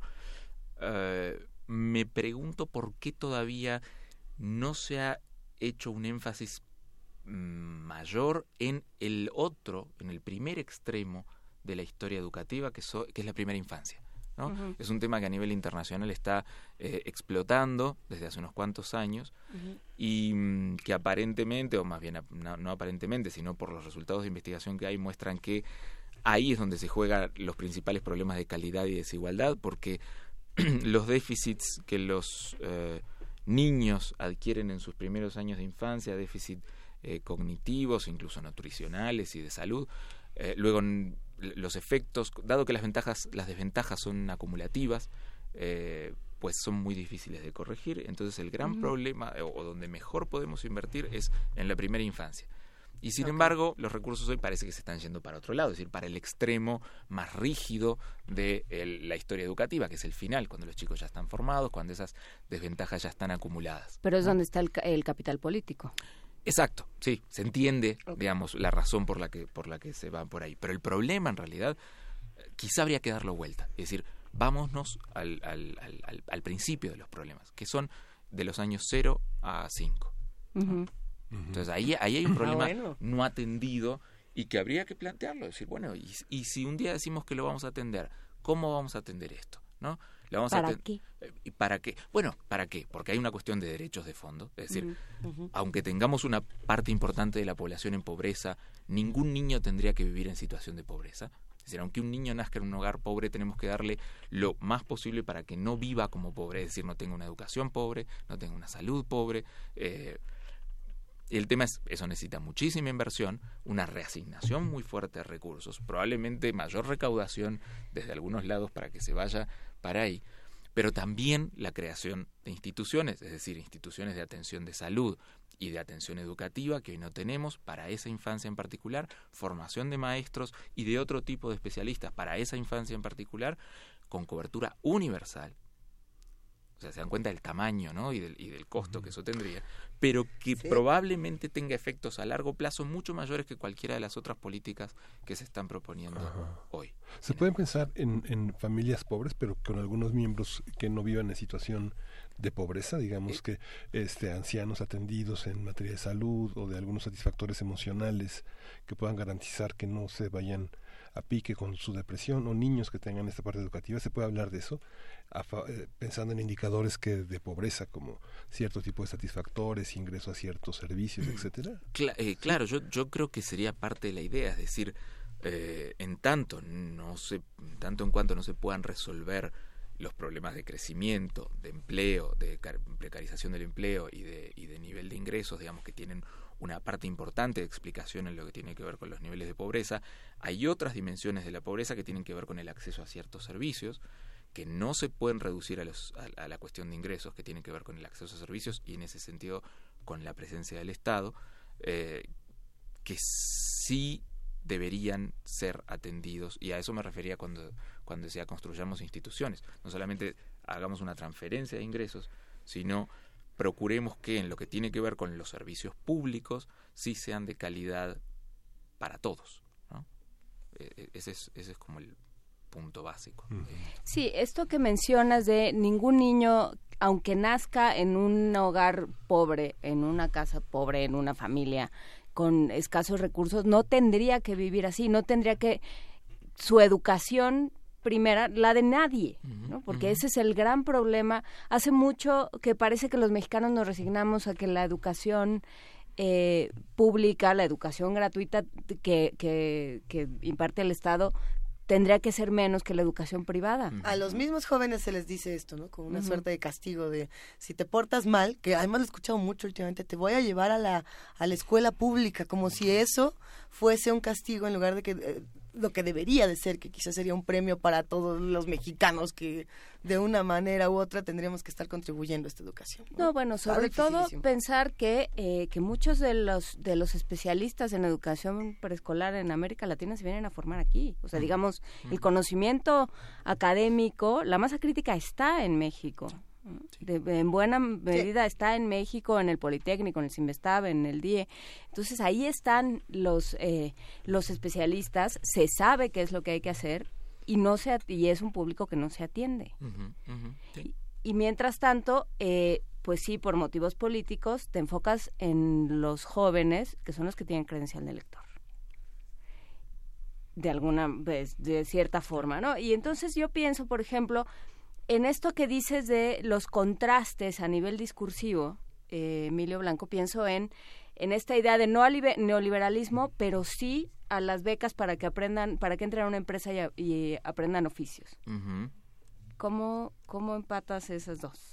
A ver, eh, quizá el, mm, hay uno de los problemas que, que, que, podemos tener es que el término neoliberalismo a esta altura da para todo, ¿no? Entonces, eh, eh, yo no creo, por ejemplo, yo no estoy, no, comparto algunas de las críticas que dicen ah, no reduzcamos la educación a la formación para el trabajo, eh, porque eso convierte a los alumnos en esclavos del sistema. yo estoy más a la derecha de ese discurso, porque mm, primero porque creo que es un discurso muy injusto, porque la educación sí es una herramienta para el trabajo. Este, sí es una herramienta para el trabajo en el sistema capitalista, aunque no te guste el sistema capitalista, es el sistema que tenemos. Hasta que eso no cambie, los individuos tienen que tener oportunidades en este sistema. Y esas oportunidades las tiene que dar la educación. Esa es mi posición. Entonces tú tienes que asegurarte, la educación no puede ser una estafa para los jóvenes. O sea, los jóvenes, si tú vas y preguntas, la mayoría de los jóvenes lo que quieren es que la educación les dé herramientas para el trabajo. Este, uno le puede llamar a eso ser esclavo del sistema, otro le puede llamar eh, quiero tener recursos para elegir qué vida tengo, ¿no? Dentro de mis escasas posibilidades. Entonces, yo creo que la educación sí tiene que formar, entre otras cosas, este, como una de sus prioridades, pero quizá no necesariamente la primera, pero sí lo tiene que hacer, tiene que formar para el trabajo. En ese sentido, no me parece mala en principio la propuesta de que los chicos se capaciten en eh, empresas como parte de su formación. ¿Por qué? Y esto lo digo como, como investigador desde adentro de la educación media superior y conectado con lo que decía hace un rato. Muchos chicos están yendo de la educación porque sienten que no les sirve. Y sienten que no les sirve porque los contenidos les parecen altamente abstractos, eh, con poca aplicación inmediata, digamos, y ya sabemos que muchos de los jóvenes lo que quieren es eh, eh, cosas que tengan resultados más o menos inmediatos y algo que les ofrezca la promesa de que eso les va a servir para salir a trabajar. Y en ese sentido, la capacitación en las empresas podría tener ese efecto de retenerlos y además darle una capacitación, una capacitación más o menos útil para la para la vida. Es una hipótesis, eh, no es lo único que tiene que hacer la educación, la educación tiene que hacer muchas otras cosas, formar ciudadanos, en eso estamos de acuerdo, pero no creo que sea una mala idea. mis dudas van por el lado de cuál es la, escalabilidad de esto, es decir, cuánto se puede ampliar, porque esto se ha querido hacer en el gobierno anterior también y llegó a... Eh, fue un porcentaje ínfimo de jóvenes, ¿no? Un poco queriendo replicar el modelo dual eh, alemán. Que, pero es otra sociedad la alemana, ¿no? Es una sociedad capaz de absorber el egreso de, educación media superior y superior en mucha más, en mucha mayor medida porque tiene una gran productividad, ¿no? La pregunta es hasta qué punto en el, funcionamiento actual de la economía mexicana, digamos, esos jóvenes luego efectivamente van a poder insertarse en el, en el mercado laboral. En principio no me parece mal, yo creo que hay que estar abierto a explorar opciones, porque lo que tenemos hoy en prepas, en media superior, son es, es, un altísimo nivel de deserción, digamos, es ahí donde perdemos a la mitad de los jóvenes en el sistema educativo y eso hay que corregirlo de alguna forma. Ah, mucha, algunos de los jóvenes, muchos de los jóvenes que me ha tocado platicar que dejan la escuela, eh, una de estas preguntas, bueno, ¿por qué te fuiste de la escuela a esta edad, ¿no? a los 18, 19? Y la respuesta es que para el tiempo en el que ellos acaben de estudiar ya son viejos para entrar a trabajar. eh, considerando que si una, eh, si alguien quiere dedicarse a, a estudiar, estudiar de, hasta qué edad más o menos, 30 años, 35 años. ¿Cuándo acaba uno el doctorado si es que uno realmente quiere llegar? Así que dice, me voy a echar eh, toda la carrera como tiene que ser. ¿Hasta cuándo? ¿Hasta cuántos años? Y después cómo se reinsertan si no es en investigación o en alguna cosa similar, porque ya no tienen oportunidad de entrar a otros tipos de trabajo. Eh, ahí entraría también el tema de las becas. Eh, con NACID, etcétera, para maestrías. ¿Qué pasa con estas otras becas que vienen después? Pues sí, el, el, eh, tocas un tema muy interesante porque... Es como vives de trabajar o vives de las becas. Sí, exacto. Eh, es un tema muy interesante porque implica varias cosas. Cómo los jóvenes ven el futuro, cuál es el horizonte temporal que ellos manejan, digamos, y, y, y en qué sentido muchos de ellos toman, o sea, el abandono escolar y por lo tanto la desigualdad eh, educativa se explica también por cosas que los individuos deciden hacer, no solamente porque el destino los empuja, la pobreza los limita, sino porque en un momento los chicos dicen, pues esto no me sirve, ¿no? O no me sirve seguir estudiando porque la incertidumbre respecto a cuánto voy a ganar en el futuro es muy alta y yo prefiero quedarme con la certidumbre de unos ingresos quizá no tan altos, pero que los puedo obtener ahora y ir acumulando una carrera laboral. Y a veces el problema también es falta de información, es decir, no todos los jóvenes son conscientes de que eh, pueden hacer una carrera, digamos, que implique tener becas de cierto monto creciente, eh, si se meten, por ejemplo, en la universidad y si después quieren hacer posgrado. Pero en realidad el problema, el problema está en termino la prepa o no, este, y, y para qué, ¿no? Si para seguirme a la licenciatura o para quedarme solo con la prepa. El, mayor, umbral, el mayor umbral, digamos, es la prepa. Sí, Terminar el, la prepa, gran filtro, el, gran filtro, el gran, la, guadaña o la guillotina educativa de, de, México es la prepa. En particular el primer año, pero en general, digamos, toda la prepa. Ahí es donde perdemos a la gran parte de nuestras cohortes eh, educativas. Mi eh, apuesta es que ahí empiezan, o sea, los problemas económicos sí se hacen sentir, pero también algunas cuestiones de curso de vida, casamientos, embarazos, la salida al mercado de trabajo, no, no tanto como una necesidad absoluta, sino como una exploración, sobre todo por parte de los hombres, ¿no? Que están construyendo su rol masculino proveedor, ¿no? Un rol socialmente mandatado. Eh, y, y también por lo que decía recién, eh, un sistema educativo que no ofrece eh, contenidos que los jóvenes vean como inmediatamente aplicables o inmediatamente útiles. Entonces hay un montón de factores que se coagulan para que los jóvenes digan, bueno, sí, quizá yo podría terminar la prepa para seguirme a la educación superior, pero ahí ya estoy pensando en 6, 7 años más, por lo menos, eh, sin saber si mi familia me va a apoyar, sin saber qué va a pasar económicamente en mi familia, y sin saber mucho qué rendimiento voy a tener. Otra de las cosas que estamos viendo es que el diferencial, la ganancia de recursos, de ingresos que te da la educación superior, tener una licenciatura, es más alta que la de media superior, pero va bajando. Es decir, es una ventaja que se va cerrando. Entonces, es una apuesta todavía más incierta. A ver, ¿qué pasa si yo digo ahorita, quiero volverme investigadora de la UNAM o académica o algo? ¿Cuántas plazas quedan? También. Digo, porque... Uh, no, bueno, ya ese, ese ya es un tema. Ya para este momento... La, la, caja de Pandora, Lucinda. No hay una oportunidad para los que digan, me quiero dedicar a la vida académica o a, o a la vida eh, de investigador, etcétera. Eh, pues yo no veo que las personas que estén instaladas en estos puestos tengan disposición o tengan una apertura para darle entrada a los más jóvenes. Ajá, no sí. sé, no sé si tú ves que hay un cambio en ese sentido. Bueno, eso es, es un ejemplo, es un buen ejemplo a nivel micro de, de estos problemas de desigualdad, de lo que decíamos al principio de cuando la desigualdad es tal que una élite, por decirlo así, en este caso académica, eh, es capaz de controlar las decisiones políticas, en este caso de la universidad, al punto de que pueden permitirse no jubilarse, pues eh, claramente lo que crean es una barrera para la entrada de los más jóvenes, ¿no? A nivel macro, a nivel eh, nacional, las élites políticas y económicas pueden hacer cosas parecidas para impedir tanto el, as- el acceso de las clases medias a ciertos bienes, servicios y posiciones de poder, como también el acceso de las clases eh, más pobres o los sectores más pobres a bienes y servicios básicos. Y la educación es un buen ejemplo de eso, ¿no?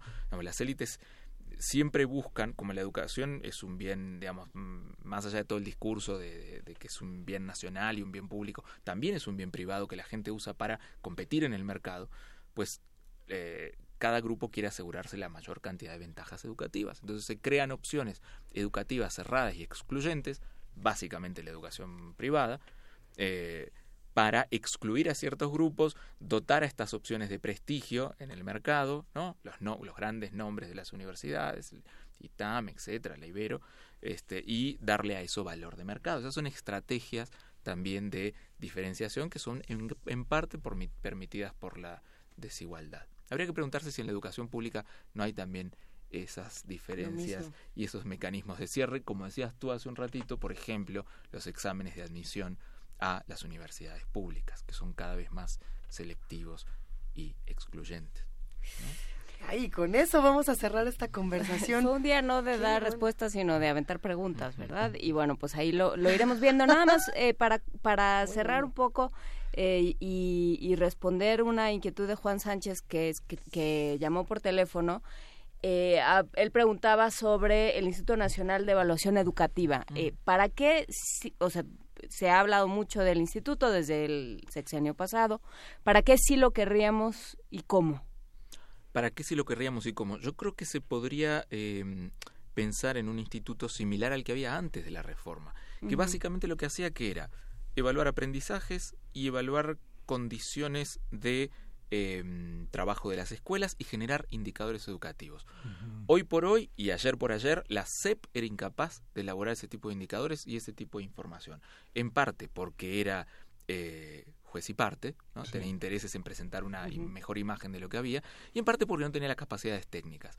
Esas capacidades técnicas se construyeron después de muchísimo esfuerzo y con mucho talento en un instituto como, como el INE, eh, que permitió, entre otras cosas, tener mucho más claros cuáles son los niveles de desigualdad y de precariedad que tenemos hoy en la educación en México. Y mm, esto no necesariamente significa que el INE vaya a mejorar la educación, eso es una responsabilidad de las autoridades políticas, no de ningún instituto de evaluación, pero yo creo que deberíamos volver a un instituto de evaluación que fuera más pequeño que lo que es el INE hoy, más dinámico, eh, orientado a la producción de conocimiento público que permita no una visión de la educación, como acabo de discutir con Sebastián Pla en Twitter, sino todas las miradas o muchas miradas posibles sobre la Todos corren a. Twitter en este Exacto. momento. pero, pero, mm, pero, es decir, no una mirada única, sino muchas miradas a partir de información disponible e interpretable de la forma que a uno mejor le parezca. Ayer entregó el INE una, una- una- un informe al presidente de la República y al secretario. ¿El señalando- INE? el, el INE entregó un, un reporte diciendo que bueno, este, la autonomía y las medidas internacionales los estados son, son fundamentales para la evaluación y muestra el caso de Haití y de Venezuela, este, que hace ya algunos años este, quitaron esa, ese mecanismo evalua- de, de evaluación y bueno, la educación pierde rumbo porque no se sabe quién es quién es quién en el país en términos educativos. ¿no? Yo creo que sí, estoy totalmente de acuerdo con eso. Si no se sustituye el, el INE, que aparentemente va a desaparecer, con otro organismo que nos diga cómo estamos en términos de aprendizajes, en términos de indicadores y cuáles son las condiciones de trabajo de los maestros y de las escuelas, después. Yo no sé muy bien cómo va a seguir el debate educativo en este país, ni quién, ni, ni quién va a proveer la información para eso. Pues bueno, sí, esto, eh, esta conversación entre, estoy viendo Twitter y entre los que ya están organizando su villancico ya se olvidaron de cualquier cantidad, de cualquier cosa un poco más seria. Los que ya confundieron el INE con el INE. exacto. No, pues, creo que todavía eso no sucede, pero sí, ya, eh, digamos, eh, la, la, educación es uno de los temas por lo que tiene que ver con construcción de país y por lo que tiene que ver con eh, con acentuación de la desigualdad mucho más que con, que con reducción y, y el, lo que ha significado en términos eh, en términos gremiales y en términos sociales y políticos en México. Esperemos que no sea nuestra última conversación. Emilio Blanco Bosco, sociólogo, doctor en ciencias sociales con especialización en sociología por la Flaxo. Eh, ¿Estás en alguno en algún instituto, en algún centro de investigación? Estoy en el Colmex, eh, ah. en el Colegio de México, en el Centro de Estudios Sociológicos.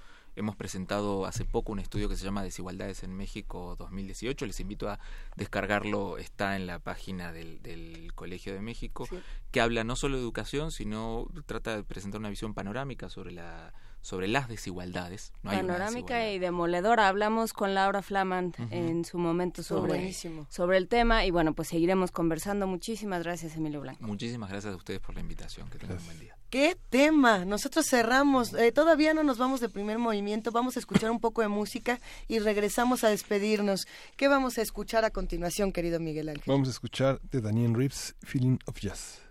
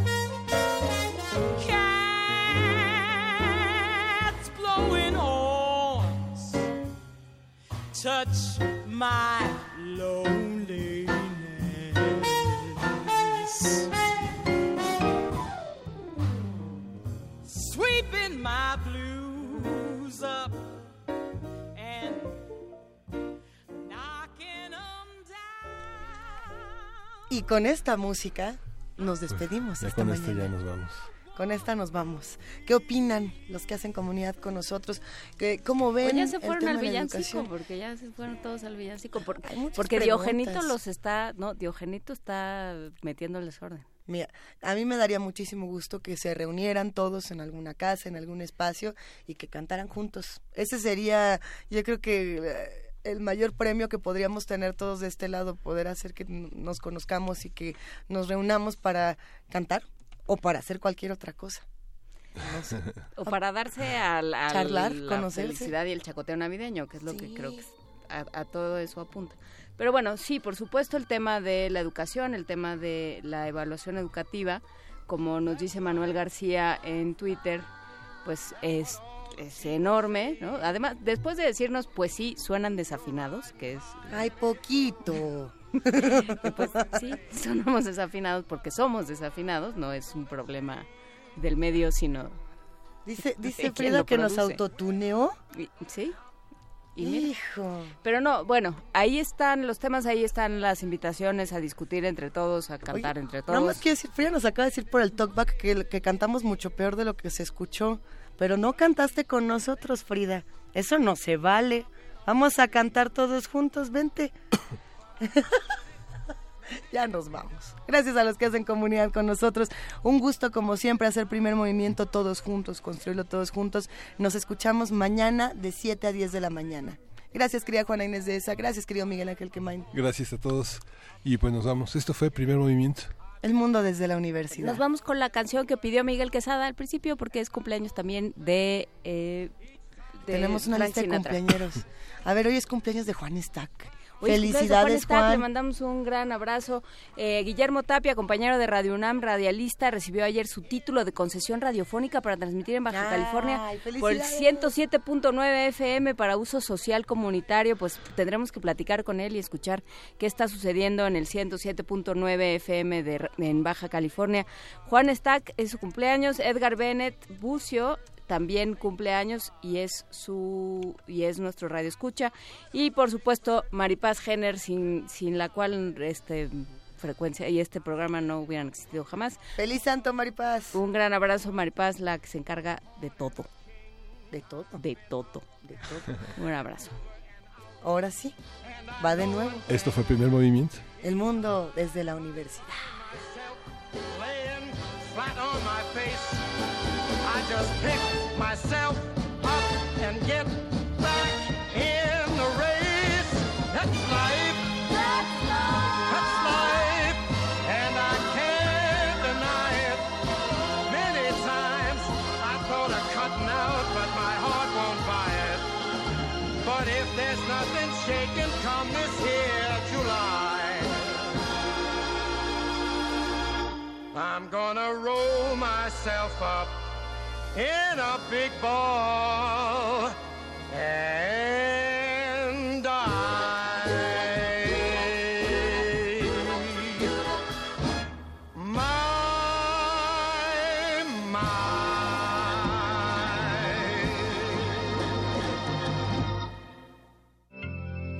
Radio UNAM presentó Primer Movimiento. El mundo desde la universidad.